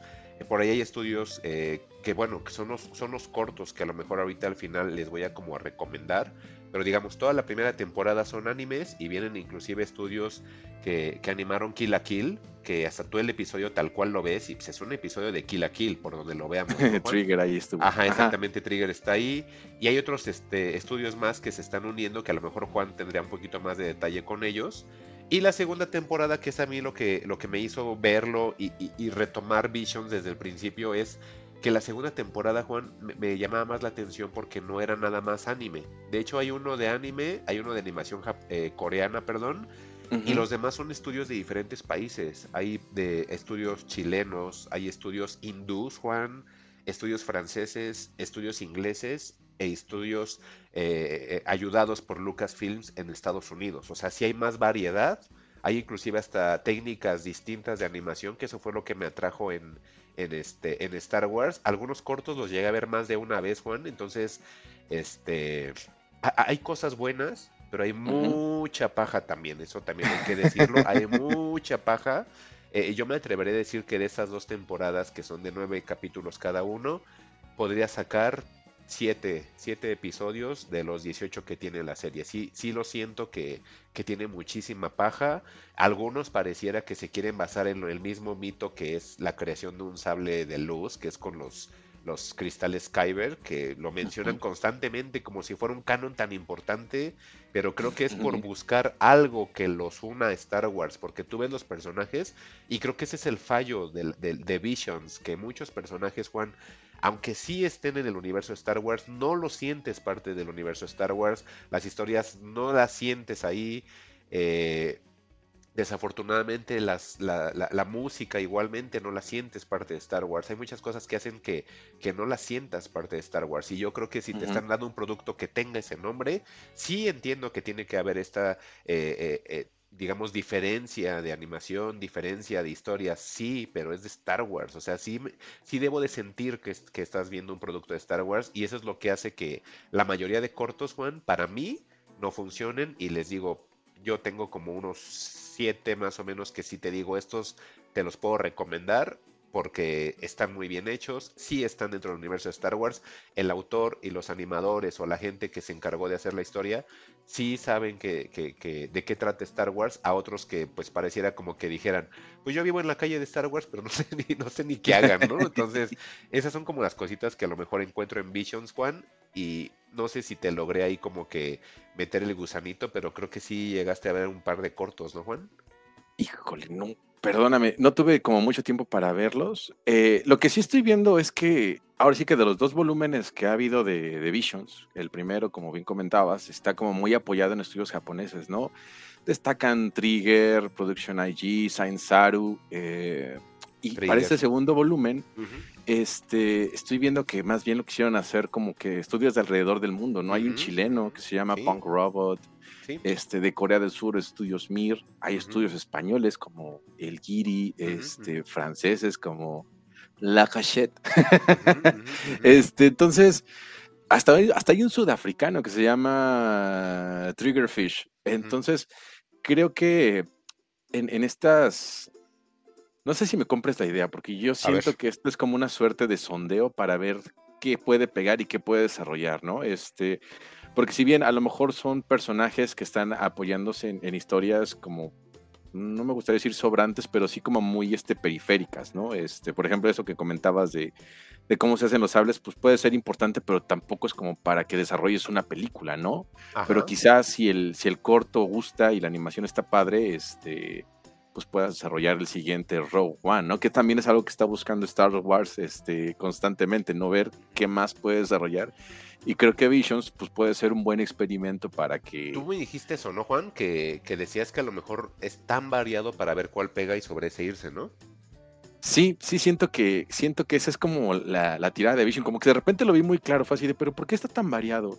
Siendo que el, fan promedio de Star Wars, pues como que no es fan del anime. He, notado eso, ¿no? Que, que, como que dicen, ok, sí, sí me gusta la fantasía, sí me gusta la, la cosa galáctica y demás, pero, pero como que no me gusta verlo en dibujitos, ¿no? Incluso pues, le pasaba a, los Clone Wars y, demás. Entonces, pues, a lo mejor te aceptan otro tipo de animación, no tanto el anime, ¿no? Yo creo que también por eso es que no se van 100 a 100 con el anime, siendo que podría haber sido más fácil encargarle a, no sé, a Saint Saru, desarrollame esto, ¿no? Y creo que por ahí está, eh, creo que este es el laboratorio real de Star Wars. Claro, sí, yo creo que sí puede ser eso, fíjate, no lo había visto de esa manera y sí, sí puede ser, te compro totalmente la idea, Juan, de que a lo mejor sea tan variado como para ver de ahí cuál pega y sobre ese desarrollarlo. Eh, ahora, para recomendar qué episodios ver, porque les decía, sí hay mucha paja, por no decir mucha basura, y, y hay unos que sí están interesantes. Al final son cortos, Juan, que están por debajo de los 20 minutos. Por ahí hay el más largo que me parece que tiene 25 minutos, pero todos son menos de esa duración de 20. Y, los que le puedo recomendar, que, fíjate que ahí como que cambió un poquito mi expectativa y como que hace que te potencies para poder seguir viendo la serie, son los primeros de cada, de cada temporada. Por ejemplo, el primer episodio de, de la temporada 1 está muy bueno, Juan. La animación, la verdad, yo creo que a ti te gustaría bastante. E, está muy como, como si fueran samuráis, pero el el, la animación es en blanco y negro y la verdad está como muy, está muy bien hecho, o sea, sí se ve muy bonito, sí, sí dices, si así va a ser, así quiero verlos todos, de hecho ahí te estoy mostrando como un poquito de eso. E, ese es creo que de mis episodios favoritos, no de la primera temporada, sino de las dos, por la forma en la que está hecho, en la cual solamente las explosiones, los disparos o los sables de luz tienen un color distinto. O sea, si, si el sable es rojo, es rojo el, el sable tal cual y todo lo demás es en blanco y negro, entonces como que le da un realce muy, muy bonito, por decir de alguna forma, y las escenas de acción son muy dinámicas, entonces son como samuráis, eh, Jedi, samuráis, Sith, por raro que suene, y sí están ambientados como en esa época, ¿no? Pero se ven muy bien y las escenas están muy bien hechas. Eh, yo creo que ese es como que de los cortos que más me, gustan, este de del duelo, que es el primer episodio que viene en la, temporada 1 de Star Wars. Pero pues también hay cosas como que a lo mejor para los fanáticos del anime les puede gustar, como el que se llama Los Gemelos, que es el 3. Ese es el que te comentaba que está este. que, que está animado por la gente que hizo Kill la Kill. Ese yo creo que a lo mejor te puede gustar por la forma estética que tiene, pero la verdad está muy bien hecho, Juan. A mí la verdad me gustó mucho por el diseño que tienen los personajes, por cómo es que se ve al momento de, tener la acción. Los personajes tal cual dices, es que son personajes de kill a kill por donde tú lo veas. Entonces eso es lo que hace que también se vean como, como atractivos, ¿no? Y, y ahora, como una recomendación extra, ya si nos saltamos a temporada 2, porque la verdad, esos dos son los que yo podría decir nada más de temporada 1. Sí, son nueve episodios, pero nada más esos dos capítulos son los que puedo destacar. Pero de temporada 2, me gustó mucho que, que, abrieran con un corto español, Juan. Ese corto español, eh, al momento de que yo me empecé a dar cuenta que eran cortos de diferentes países, este, pues sí quise em, escucharlos en el idioma que se supone que, que, este, que, están, que están hechos, ¿no? Porque dije, si es un estudio español, no lo voy a ver en inglés, sino que lo voy a ver en español. Y curiosamente, en la, en la aplicación de Disney Plus, Juan, vienen este, muchísimos idiomas. Entonces viene el idioma del cual viene el corto y por ejemplo aquí lo puedes poner en español ibérico, que lo seleccionas nada más como español a diferencia del, del que tenemos asignado que dice español latinoamericano. Ese nada más lo puedes poner como español. Y la actriz principal que da vida a este corto que se llama Sid, que es el primer episodio de la temporada 2, es, es una española que la serie no la he visto, se llama La Casa de Papel. Y es una protagonista ah, de esa serie, que no tengo ahorita el nombre, discúlpenme, pero esa actriz es la que da voz al personaje que sale en este corto de, de, de Visions de temporada 2 llamada Sid. Lo curioso, Juan, es de que el corto este, pues parecieran pinturas de Miró. O sea, el, estoy tratando de encontrar una forma de mostrártelo. Desafortunadamente en YouTube no encuentro algo que te pueda mostrar para que más o menos tengas una idea, pero sí es como si fuera este pues sí, unas pinturas de Miró. O sea, realmente, de hecho, toda la, todo el corto, conforme van peleando los personajes, eh, se van formando como si fueran pinturas al óleo, Juan. Entonces se ve bien bonito. Tío, lástima que no lo puedo tener. Pero pues si ahí le quieren echar ojo, este, tal cual así se llama, Sid. Sí. Y, y, ajá, y les digo, es como prácticamente como si fuera un óleo en el cual van peleando los dos personajes, tanto la Jedi como, como el Sid. Y, pues la música que tiene es como una onda como entre flamenco a veces, o sea, está, está muy bonito, ahí, mira, ya te lo pude mostrar. Entonces, te das cuenta que hasta la animación es muy distinta a lo que hemos estado viendo últimamente. Eh, por ahí escuché que decían que lo más bonito que habían visto después de este corto era Spider-Man, la película animada. es que esa película pareciera que es, no, es insuperable para la gente, ¿no? Pero a mí, a mí se me hizo muy distinta. La gente bien metida, ¿no? Pero este, ya, tengo el papel de la chica, se llama Úrsula Corbero, que ella es la, este, ah. la protagonista, y pues es la que les comento que da vida a este personaje que estás viendo, con lo que te estoy proyectando. Y, te digo, la ventaja es eso de que, de que este cada corto de, animación de este de esa segunda temporada es distinto y es de distintos países también. Eh, por ahí les puedo recomendar ese corto, les puedo recomendar también el que se llama, permítame tantito, Soy tu madre, ¿Ubicas a Wallace y Gromit? Sí. Pues haz de cuenta que es el mismo estudio que animó Wallace y Gromit. Entonces son personajes de Wallace y Gromit, mira. en el ambiente de Star Wars. A ver, vamos Exactamente. A ver. vamos a ver qué han hecho. Vamos a ver si, si, si son los mismos. Porque sí, ahora sí que dijeron, vamos a, vamos a buscar estudios de renombre. Ajá. Y este, y, pues bueno, esto que nos estás mostrando con, con The Seed, este pues y mira, ahorita ya, está el otro, el de Soy tu madre. Y mira, te voy a mostrar aquí los pequeños Wookiees. De ¿Y qué crees? Sí son. Sí son Ah, los de sí. Wallace y Gromit y de Pollitos en Fuga Sí, y de sí, Shaun, the Sheep. Ah, sí, el de la oveja, sí es cierto. Ah, está chida, sí. Y pues, sí, mira, o sea, de hecho ve los personajes y son de ahí, mira, Ujú. los ojos así todos redondeados, este, pues lo- los Wookiees que son así como muy chistositos, o sea, sí dije, ah, está padre, sí, sí me gustó. Entonces son como les digo, sí tiene como cosas buenas, sí tiene mucha basura, pero yo creo que encuentran mejores cosas en la temporada 2, que les decía, les recomiendo el 1, el 4 Ujú. que es el de Soy tu madre. Este, Ajá. yo nunca he visto una animación este, francesa, Juan, en este que se llama La bailarina espía, que es el 6 de la temporada 2 también. Este, ese es un corto francés que igual les recomiendo que lo que lo vean este pues en ese idioma. ¿Por qué? Porque hasta la forma en la que la sincronización o el lip sync de los personajes va acorde al idioma al cual va generado. Entonces tú lo ves en francés y obviamente te hace totalmente el, el- el sentido, ¿no?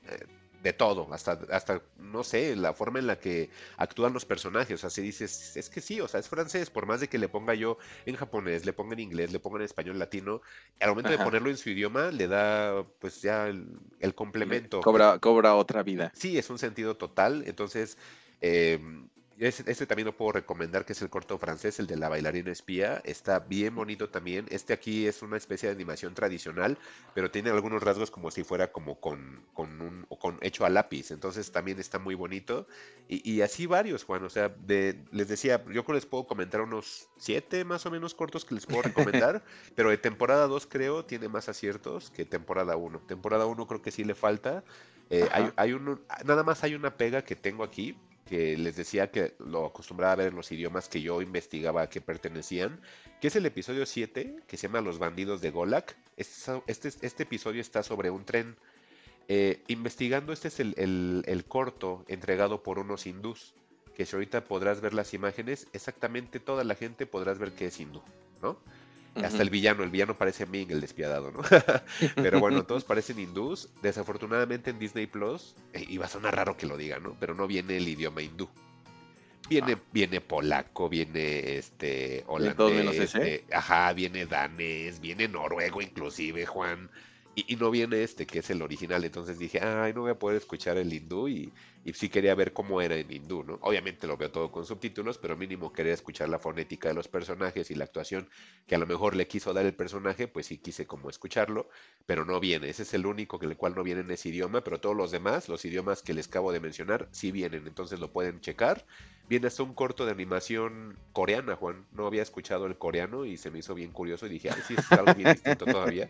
Sí, Sí. porque te decía que no acostumbro como casi ver contenido oriental eh, y, y pues menos coreano, ¿no? Sí, casi no el japonés, que es el que nos llega más, pues el coreano es más complicado. Entonces no el, soy por- ni el- el de- el asiático por default, ¿no? Exacto, asiático por default, que era el, el japonés, este, pues no, este, es el que escucho normalmente, pero sí por ahí hay hasta un anime, este, coreano, entonces está, no sé si se le llame anime, Juan, o cómo se le llaman los coreanos, a ver tú, tú qué sabes. Ay, es que sí, sí tienen diferentes nombres. Este, por ejemplo, creo que si no me recuerdo son los maguas o los manguas. Bueno, es, es- son, son detalles, pero sí, sí distinguen sus proyectos de, de una forma u otra. Oye, Claro. aquí lo que se me hace interesante es justamente, ¿no? Que, que creo que abandonaron un poco Japón y se expandieron. Este. Y que cada, cada país, ahora sí que en temporada 2 está un poco más rico, porque cada quien como que usa un estudio y se va hacia lo, hacia su fuerte, ¿no? Claro. Sí, sí, sí. Y, y ¿sabes qué, Juan? Este, este que te estoy mostrando, que es el episodio 2 de temporada 2, este, Ajá. este episodio se llama El cruce del aullador.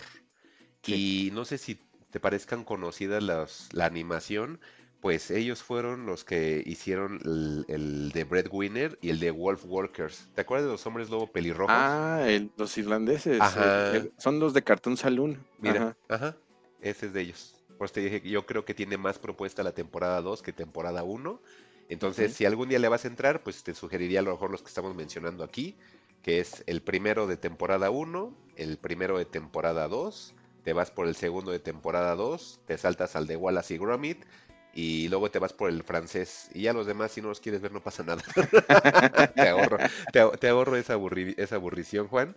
Pero estos al menos podrás ver que hasta en la manufactura se ven increíbles, ¿no?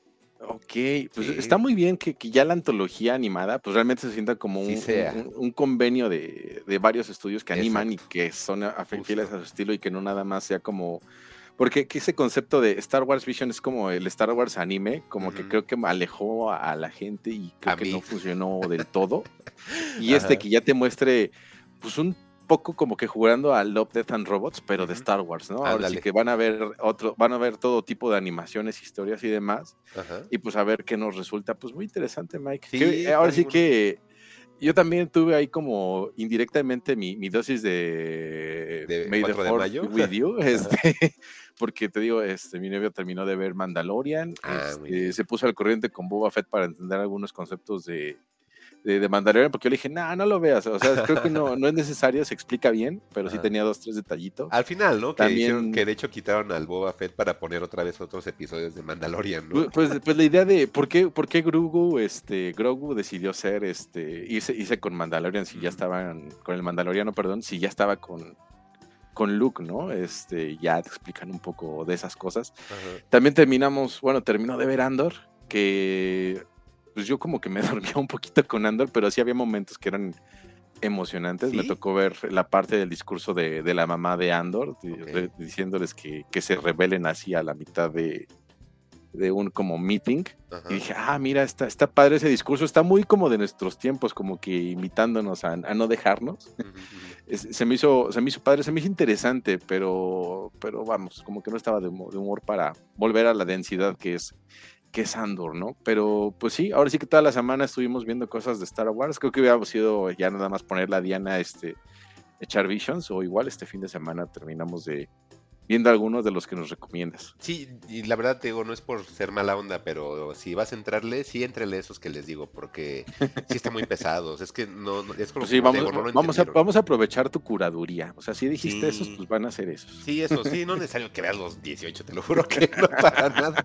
Y te voy a ahorrar un disgusto, porque ese es el problema de esto, que yo, por ejemplo, porque pues, la verdad, ayer este, pedí vacaciones, ayer viernes pedí vacaciones, y la verdad estuve aquí de flojo, y pues, dije, no tengo nada que ver, pues lo voy a ver, ¿no? Porque ya... Estaba celebrando 5 de mayo. Sí, sí, exactamente. Estaba celebrando nuestra independencia, porque para la gente que, que, nos escucha en otros países, el 5 de mayo es la independencia según los gringos. Entonces, los gringos piensan que la batalla de Puebla, que es una situación en la cual hubo una especie de invasión eh, de Francia hacia México y México los repelió con civiles y con muy pocos elementos del ejército.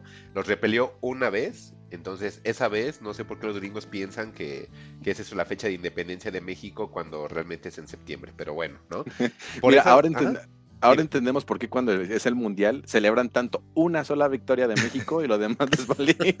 sí, oh, sí hasta para decirle a los gringos así de, ah, ¿qué crees? Mira, pues el 5 de mayo los repelieron, pero como se dieron cuenta que sí había mucha gente y, que sí se iban a poner al brinco, regresaron con un barco completo y nos ganaron. Esa fecha no la dice nadie, pero sí sucedió. Y yo no recuerdo, a lo mejor recuerdo mal, pero en algún momento sí dijeron, no, es que eh, sí es el 16 de septiembre el día que tenemos que, que, celebrar nuestra independencia, señor gringo. Y el señor gringo dijo, ay, pero es que crees ese día lo tengo ocupado con otra cosa, entonces es otra fecha. Sí, y así fue. Habrá que investigar algún día el por qué el 5 de mayo. Fíjate, eso sí son de esas cosas, Juan, que no le, no le he echado ahí como que la ojeada. Porque pues, al final yo sé que pues, es una onda de ellos, no es nuestra. Entonces por eso es que nunca le había dado la importancia. Pero ya, ya me prendiste la, la, curiosidad del por qué. nos la debes para fogiantropológicos. Sí, ¿verdad? También con el de los vikingos y los aztecas, ¿no? los vikingos, ah, qué raro. Pero bueno, entonces, eso es lo que les puedo comentar de Visions, Juan. Podrás ver que los cortos que les menciono mínimo se ven lindos. Entonces, eso sí no se lo puedo demeritar para nada a la, a la serie. La verdad está, en esos aciertos está muy bien y la verdad me gustaron. Te digo, algunos hasta los volví a ver un poco más de una ocasión porque sí me gustaron, pero pues realmente sí no es algo que, que, puedas ver completo. Desafortunadamente es un producto eh, que el 20%... de Star Wars, ¿no? Híjole, sí, Juan, desafortunadamente sí, y pues qué mal que lo estemos diciendo y es una franquicia que a mí me gusta mucho, pero siento que Disney, Juan, está explotando demasiado las cosas. Ya mató de alguna forma el interés por Marvel, e, espero que no lo haga con Star Wars. Por ahí puse un tweet en el cual le preguntaba a la gente, que cuando creen que sea necesario volver a la numeración de Star Wars, que cuántos años, y yo ponía mi, mi rango que en 2025, o sea, que no tuviéramos nada de películas de Star Wars seriadas ni en este año ni en el que viene, o sea, a lo mejor un 2025 ya un episodio este eh, 9, me parece que sería, o 10. No, 10. Creo que sí es el 10. 7, 8, 9. Sí, sería 10. Ya ni, ya ni, sé en qué episodio vamos. Este, sí, o sea, yo sí esperaría un episodio de 10, pero sí después de 2025 o ya en 2025, porque están sacando tanto contenido, Juan. Ahorita terminó Mandalorian. Este, como te digo que perdió un poco la pista de, de Bad Batch. No sé si ya esté por terminar o ya terminó, porque voy atrasado como por 5 episodios. Pero ya viene Ahsoka, Juan. Entonces y viene más contenido de Star Wars. Entonces. Eh, pues mira, mientras no te den episodio cero, el origen de la fuerza, ya te podrían servido. Porque sí podrían hacer eso, ¿eh? No, me molestaría, Juan, ¿sabes? Creo que no me molestaría. Hay mucha gente que dice, yo, ya, yo es que yo estoy harto de Skywalker. Yo también. A mí, la verdad, los personajes me atraen por los Sith. Pero pues había fuerza antes de los Skywalker, ¿no? Eso es lo que te iba a decir. A lo mejor sería explorar esa parte, Juan. Este, a mí me gustan mucho los Sith. A mí me gustaría un contenido sobre los Sith pero pues yo sé que es muy complicado hacer un contenido sobre villanos y más en este mundo que para que seas villano tienen que justificar que seas villano si no no lo aceptas, por raro que suene, es como extraño que te digan, no, es que me tienes que decir por qué es malo y tú, porque es malo. no, pero es que, ¿por qué? ¿O qué le pasó? De niño seguramente lo maltrataron. No, es malo. Ajá, entonces tiene que haber como esa cosa y, y, creo que a lo mejor también por eso es complicado que hoy día se haga algo sobre los Sith, pero me gustaría, la verdad. Y pues sí, pues ahí Kathleen Kennedy, échanos una llamadita y ideas interesantes que podríamos este, desperdiciar contigo. Sí, un, un, un Ahorita que no hay guionistas, aprovechanos. Un Jedi mexicano mariachi. que come tacos de esos dorados de, taco verde. que su sable es tricolor, verde, blanco y rojo. Y, vive en Chihuahua y no hay, no hay pavimento en las calles.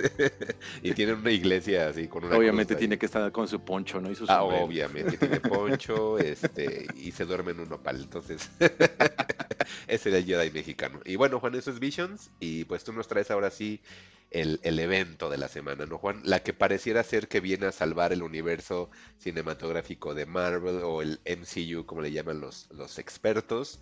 El Guardians of the Galaxy, volumen 3. Y pues, Juan, ¿qué onda? Guardians of the Galaxy o Guardianes de la Galaxia volumen 3, eh, dirigida por James Gunn, producida por Kevin Feige, guion de James Gunn, y pues es la despedida de James Gunn como tal del universo Marvel, ¿no? De, este MCU, porque pues le dijeron los de DC, ¿sabes qué? Y Warner, vente para acá muchacho, tú tienes talento, nos gusta lo que haces, este, vente para acá, te vamos a cuidar, te vamos a ropar. Y pues así fue, ¿no? Este, se fue para allá, seguramente lo vamos a ver, creo que era por 2024, 2025, este, esta película que está desarrollando de Superman este, para rebotear esa franquicia. Pero bueno, la despedida de, James Gunn con Guardianes de la Galaxia pues va por todo lo alto. Yo no soy experto Marvel, como les digo, generalmente, y les he mencionado en varias ocasiones, sobre todo en los episodios ocultos. Sin embargo, pues de repente me toca acompañar y ver este tipo de películas y, y pues aprovecho para reseñárselas, ¿no? ¿Qué tiene de bueno Guardianes de la Galaxia? Pues que no es Eternals. De entrada, eso es un, eso es un, eso es un plus. Híjole, Juan, yo vi, vi, Eternals, Juan. Eh, de hecho, esta semana. ¿En cuántas este partes lo viste, para, empezar? En una, Juan, y créeme que se me hizo tan largo. Hubo un momento que, según yo, cerré mis ojitos para descansar, Juan. Y cuando los abrí, vi que habían transcurrido 10 minutos y tuve que regresarle los 10 minutos que me quedé dormido. Híjole, Juan, este, esta semana vi Shang-Chi, Vi eh, Eternals y vi eh, Black Widow. Y puedo decir que eh, Shang-Chi te la recomiendo bastante por las escenas de coreografía de artes marciales. Está bien divertida. toda la primera mitad de la película la pasas muy divertido viendo eso y lo demás ya es, pues ya es Marvel otra vez y se vuelve un poco aburrido. Pero toda la primera parte de la coreografía yo creo que te gustaría mucho. Este Black Widow pues es una película más, no va a nada. Este, está entretenida y hasta ahí. Pero Eternals, híjole, Juan. Y qué bueno que dices que esto no es Eternals, porque la verdad me dio mucho miedo que cuando termino de ver la película dice, Eternals regresará y yo, uy, no, que no regresen. pues bueno, de hecho lo tienen prometiendo. Incluso vi un tweet que ya ves que en Eternals sale un ente gigantesco que se me acaba de ir su nombre. Que estaba dormido en el planeta y que supuestamente nacía y destruía el planeta. Ajá, sí, se supone que decían, bueno, ¿y, y en qué momento vamos a retomar esto? ¿No? Y se ve la mano gigantesca ahí saliendo del planeta. ¿No se supone que estamos en estos momentos? Ay, no, no. Ajá. Pues bueno, mucha suerte. Pero bueno, no es el caso, ¿no? Este, bueno. Si van a ver Guardianes de la Galaxia Volumen 3, se la van a pasar muy bien. Este, yo la verdad iba sin expectativas, sin conocimiento. Sí he visto Guardianes de la Galaxia, pero la verdad ni los recuerdo. Este, sé más o menos cuáles son los traumas de, del Star-Lord, este, quién es Nebula, Gamora, qué onda con, con, ella, pero pues en realidad no, no importa mucho, ¿no? La película en realidad nos va a contar este, un poco el pasado de, Rocket, porque resulta que, que Rocket es un recurso muy, muy, pero muy valioso para el enemigo de esta, de esta película que se va a llamar El Alto Evolucionado. El- te- es que se me, fue- se me hizo raro ahorita como lo mencioné. El Alto Evolucionador, perdón. Este, el alto evolucion- evolucionador es alguien que experimenta con, con los seres y, y a partir de eso pues se, se ha dedicado a hacer civilizaciones y poblar planetas, ¿no? Entonces es una persona obviamente despiadada y muy poderosa. Pero bueno, nos- pero son los guardianes de la galaxia, ¿no? La película va a empezar con Star-Lord eh, sufriendo porque pues Gamorra eh, está muerta, no lo recuerda y demás. Pero pues en realidad todo se va a centrar con Rocket, ¿no? Eh, vamos a, a ver a un personaje que es protagonizado por un, un chico que, que tiene cara de meme. Este, sí, ahorita te digo cómo se llama porque se me acaba de ir el, eh, eh, porque sale de hecho bien poquito. Este se llama Will Poulter. Si no lo recuerda, para que lo recuerden del meme es el de ¿ya ustedes les pagan? ah, ok, ok, ok. Ajá, ajá. o sea, la- la- obviamente tiene ahí? más cosas, ¿no? Es el de Where the Millers, el de Maze Runner y demás. Ah, ¿y Pero él, sale ahí. ¿Y Ahorita, es ahorita ese es el del meme, ahorita que lo estás viendo. Ajá. Este. Ah, es cierto. Realmente no, no recuerdo cómo se llama su, su personaje, pero Ajá. pues bueno, no importa, ¿no? Va a ser- ah, se llama Adam Warlock, perdóname. Ah, es Warlock. es Warlock. Ok. Eh, Ah, pues mira, tú sí que estás ahí bien con todo, Sí. ¿no? Este, llega Warlock a, a Nowhere, que es el como asteroide casa donde viven estos guardianes de, de la galaxia y, y hiere de muerte a Rocket, ¿no? Se dan cuenta que el kit que tienen para poder este, sanar rápidamente no funciona con él porque tiene una suerte de, de marcapasos explosivo. Que al, al entrar en contacto con esto lo puede matar. ¿no? Entonces necesitan la clave para desactivar este, e- ese, ese marcapasos explosivo y poder, poder salvarlo. ¿no? Entonces, pues toda la película se va a desarrollar este, en justamente esta aventura para llegar a esta corporación que precede el, el alto evolucionador para poder este, obtener la clave, rescatar a Rocket y pues salvar la situación. Y de eso va. Pero, ¿sabes, Mike? Noté algo muy curioso con esta película. Generalmente las películas de Marvel se tratan de vomitarte este, lo que está haciendo el personaje, darte un argumento, que peleen, luces, rayos. Se acabó, ¿no? El siguiente villano, la que sigue. Y creo que James Gunn este, está apelando a, a tu momento más nerd, eh, ¿En qué más como, más como comiquero, más como de adolescencia. Y es que si algo destaca a Guardianes de la Galaxia en todos sus volúmenes, pues es, es el soundtrack, la música que siempre acompaña a, a las películas, ¿no?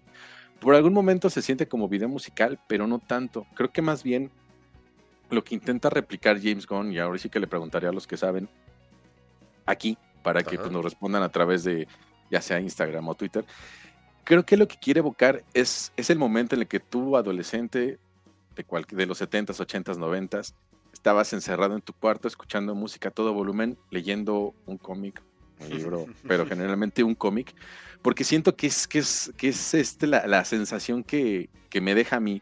Los primeros 20 minutos estaba justamente como que poniendo atención a todo eso y decía, oye, es que la música que pone, pues, obviamente me transmite algo, me lleva a algún lugar. Y justamente fue ese, ¿no? Cuando estaba en mi, en mi habitación leyendo algo, escuchando música ahí como que en mi introspección o con la atención que, que le tenía que poner a, a la lectura, ¿no? Entonces, pues creo que esa combinación de, seguramente tú la experimentaste más, de, de estar leyendo un cómic al mismo tiempo que estar en tu habitación escuchando música, es, es, pues es algo muy confortable.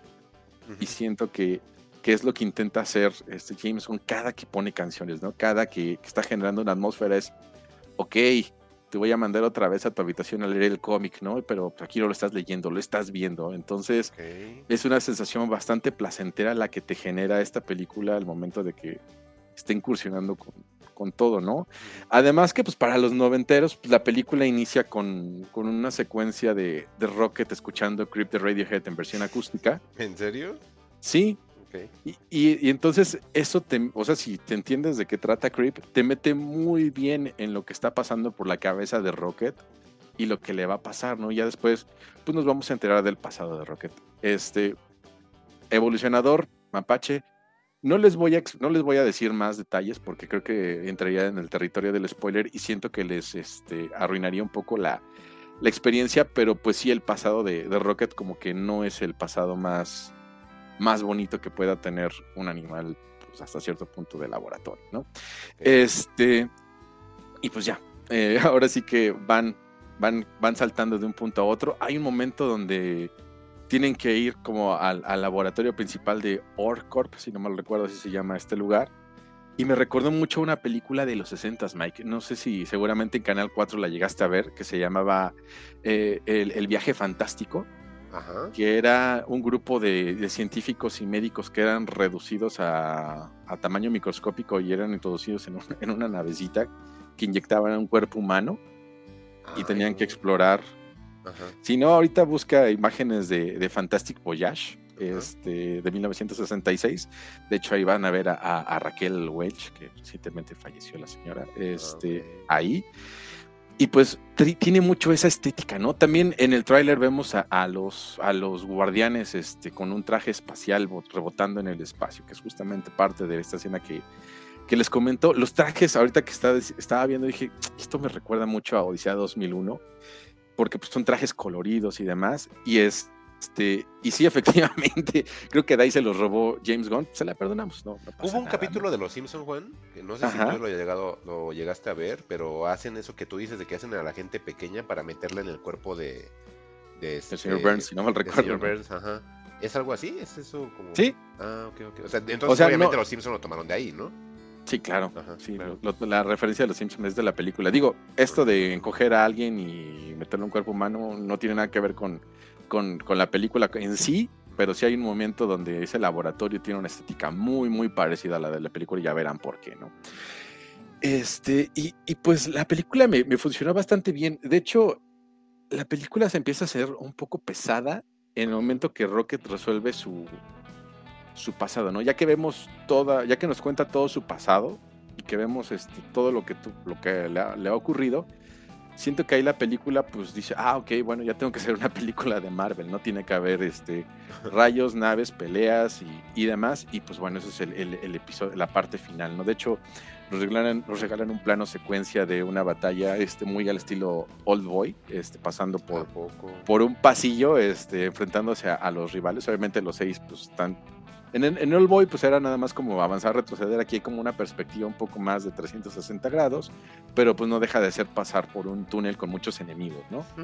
Este, está, está, está agradable, está divertida de ver. Y pues bueno, la película dos horas, dura dos horas treinta. Yo en algún momento dije, híjole, esto va a ser demasiado. Dos horas y media. Pero no se siente, Mike. O sea, la película está bien narrada, te sabe meter bien en las atmósferas. Este, te digo, en el momento que, yo empecé a sentir, pues creo que faltaban como 30 minutos, 25 minutos para que la película terminara, ¿no? Entonces dije, ah, bueno, ok, pues dentro de todo es, un pace bueno, ¿no? Este, el, ritmo que tiene la película es bueno, la edición está bien. Pero bueno, lo importante aquí es, es esta, esta onda musical. Sobre todo tú y yo que somos como personas más afines a, la música y entender como que esas, esas atmósferas, creo que la película funciona bastante bien. Entonces, pues también como que te hace entender que, pues es como una película de papás, ¿no? ah, eh, película de papás. sí, siento que es de esas películas de papás que llevas a los niños, porque incluso eh, se me hizo muy curioso que el soundtrack, pues va como de los 70s a los 2000, ¿no? Dije, bueno, ¿por qué incluiste algo de 2010, 2020? ¿Por qué no les pusiste, no sé, Billie Eilish? este, ah. o sea, me, como que está muy marcado que la música va para el, sector de, público que quiere esta película, ¿no? Entonces, 20, 30, 40, 50, como que siento que es las, personas que estarían ahí, y pues obviamente los niños que arrastran para ver esta Guardianes de la Galaxia, ¿no? O que, o que son muy fans de, de Rocket o de Groot, porque son esos personajes que son muy, pues como que para el gusto infantil, ¿no? ¿No, em, es para niños entonces esto, Juan? Yo siento que, yo siento que no, porque es que no quiero decirlo tal cual, porque bueno, ni modo, voy a tener que echar un poco el spoiler, ¿no? No, no el spoiler sobre la película, pero sí hay un poco de maltrato animal. Entonces, a mí esas partes de, maltrato animal, considerando que, pues yo no, yo no, tengo hijos, yo tengo animales, este, o mascotas, pues sí como que lo sientes de una forma muy, muy peculiar, ¿no? Entonces, estos animales de repente están fotografiados de forma muy tiernita y de repente ves que les pasan cosas malas, es muy manipuladora en ese aspecto, pues sí como que te genera una sensación rara, ¿no? Entonces, no sé si con los niños esto también pueda presentar, ser un problema, ¿no? A mí como que de niño ver a un niño que maltrataran a un animal no me generaba tanto problema, pero ahora sí. Este, porque pues bueno, no, no era como muy, muy apegado a mis, a mis mascotas, ¿no? Ahora sí. Este, entonces, si tienes hijos que, que son este, apegados a sus mascotas, pues creo que eso les puede generar como cierta incomodidad, pero tampoco, tampoco quiero exagerar con eso, ¿no? O sea, por ese, por ese lado podría decir que, los niños como que tendrían aquí con esa, con esa advertencia. Creo que la película es PG-13. Entonces, digo, si, si llevas a, tu niña, pues nada más como que tendrías ese, ese detalle en consideración. Si, si, para, si eso no es como limitante para ti o para los que tienen hijos y quieren llevarlos a ver, pues no, no, no le veo más que eso, ¿no? Fíjate que es este, curioso, pues Juan, que hables de lo del origen del Rocket Raccoon, porque pues el, origen y todo ese rollo ya lo podemos haber visto anteriormente, ya sea en los cómics o por ejemplo, a mí me gusta la serie animada y ya había salido y ya entiendo más o menos por dónde va y pues verlo con un animal que a lo mejor es diferente a verlo en caricatura, creo que sí es, sí ha de ser como distinto, pero uh, ahí en fuera Juan, y nada más es como una duda que tengo respecto a Guardians. Este, entonces, esta sí es la que viene a salvar a las películas de Marvel, Juan. O sea, esta sí ya es la, esta sí es la buena otra vez. O sea, ya volvieron a retomar el camino, Juan, o siguen en lo mismo. Yo creo que. Yo creo que sería como el, negrito en el arroz, considerando que el arroz está muy malo, ¿no? Y que, puede, ser que el negrito sea una gotita de chocolate. Este. No creo que vaya a salvar el MCU como tal. Este, él está yendo muy bien, pero creo que es un tanto por, por cómo se maneja, ¿no? Eh, la, historia podría sentirse como una, como una conclusión o como un episodio de algo, ¿no? Hasta cierto punto autoconclusivo y que no tiene que estar pegado a otra cosa que necesitas ver con las otras 32 para que tenga sentido, bla, bla, no, no.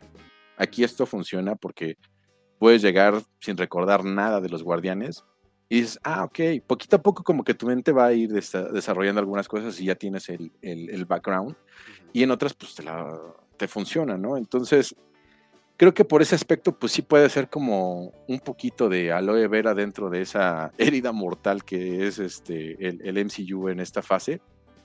Por ese lado, pues se las van a pasar bien, pero no creo que sea como que la solución total. No creo que es nada más ahí una forma de, de, de poderle dar atención a esto y decir, ah, ok, esto me funcionó y no tengo que ligarlo con otras treinta y tantas películas para que la gente entienda qué está pasando, ¿no? Porque creo que es algo que ya echa mucho a la gente para atrás, ¿no? El hecho de ligarlas, creo que en su momento pues la fórmula funcionó, pero creo que ya, ya también en estos momentos pues, es cansado, ¿no? Ya realmente como que quieres que te dejen un poco en paz en ese sentido y pues, considerando lo, lo formulaico que puede ser, pues es cansado, ¿no? Entonces, siento que se aleja un tanto de esa fórmula y por eso es que funcionó esta película, pero en sí, pues no sé cómo le vaya a ir al MCU en un futuro, ¿eh? sobre todo pues, con, lo que le queda por desarrollar.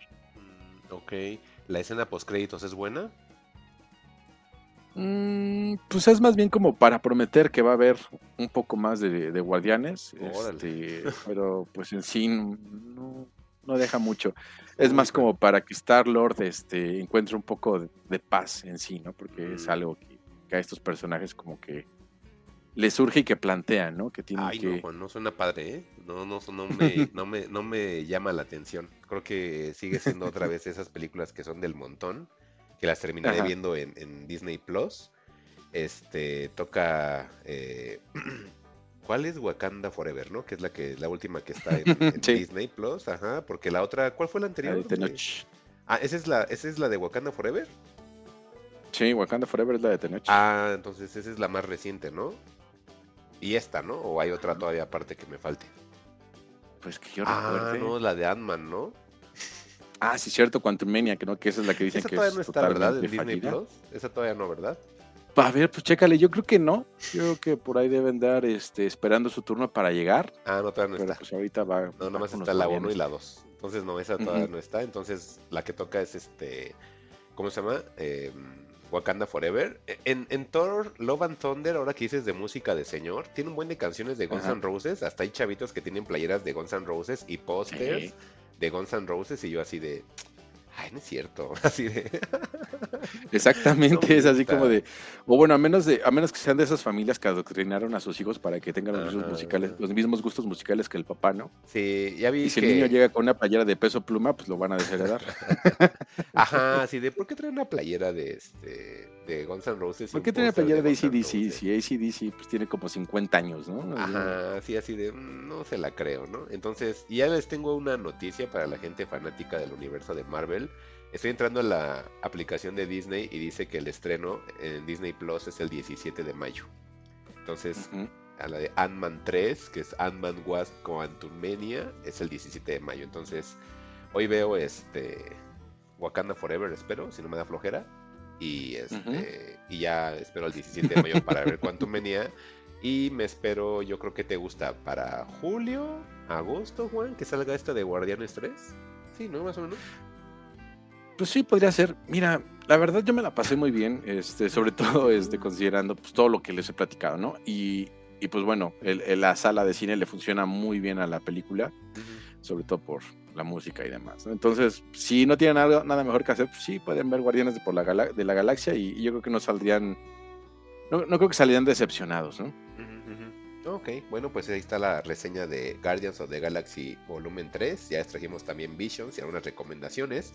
Y pues entonces hemos terminado, Juan. Este es el final del episodio de Fugitivos. Gracias a todos sí, por ya- escucharnos. ya parar. Y Ujú. pues los escuchamos de nueva cuenta en el siguiente episodio. Recuerden que nos pueden encontrar en redes sociales, en Twitter como arroba fugitivosmx, Facebook como Fugitivos Podcast y esto lo pueden encontrar en Spotify, en Apple Podcast, Google Podcast, en Evox. Em, también en- está en, en Amazon Music, también lo pueden encontrar. Y pues bueno, yo soy Mike Santana y no me despido sin dejar antes a Juan Carlos Sillán. Pues bueno, muchísimas gracias por sus apoyos, descargas. Este, recuerden que la OMS ya dijo que ya se acabó la pandemia de COVID, eh, Ah, aunque ya se acabó como hace dos años. Uh, No, Pero, apenas, pues, tengan cuidado, ¿eh? apenas, apenas, ¿no? aguas, Apenas, aguas. Tengan cuidado, no se dejen infectar porque ya ven, peje se nos enfermó hace poquito de COVID, según. Pero bueno, sean felices y muchísimas gracias por su atención. Vamos a terminar el episodio. Cuídense mucho. Nos vemos. Bye. Bye. ¿Cómo ha dicho usted que se llamaba? No lo he dicho. Encuéntranos en Twitter como arroba fugitivosmx o si prefieres arroba juan-xhu y arroba mike-santana. Fugitivos. Historias para el camino.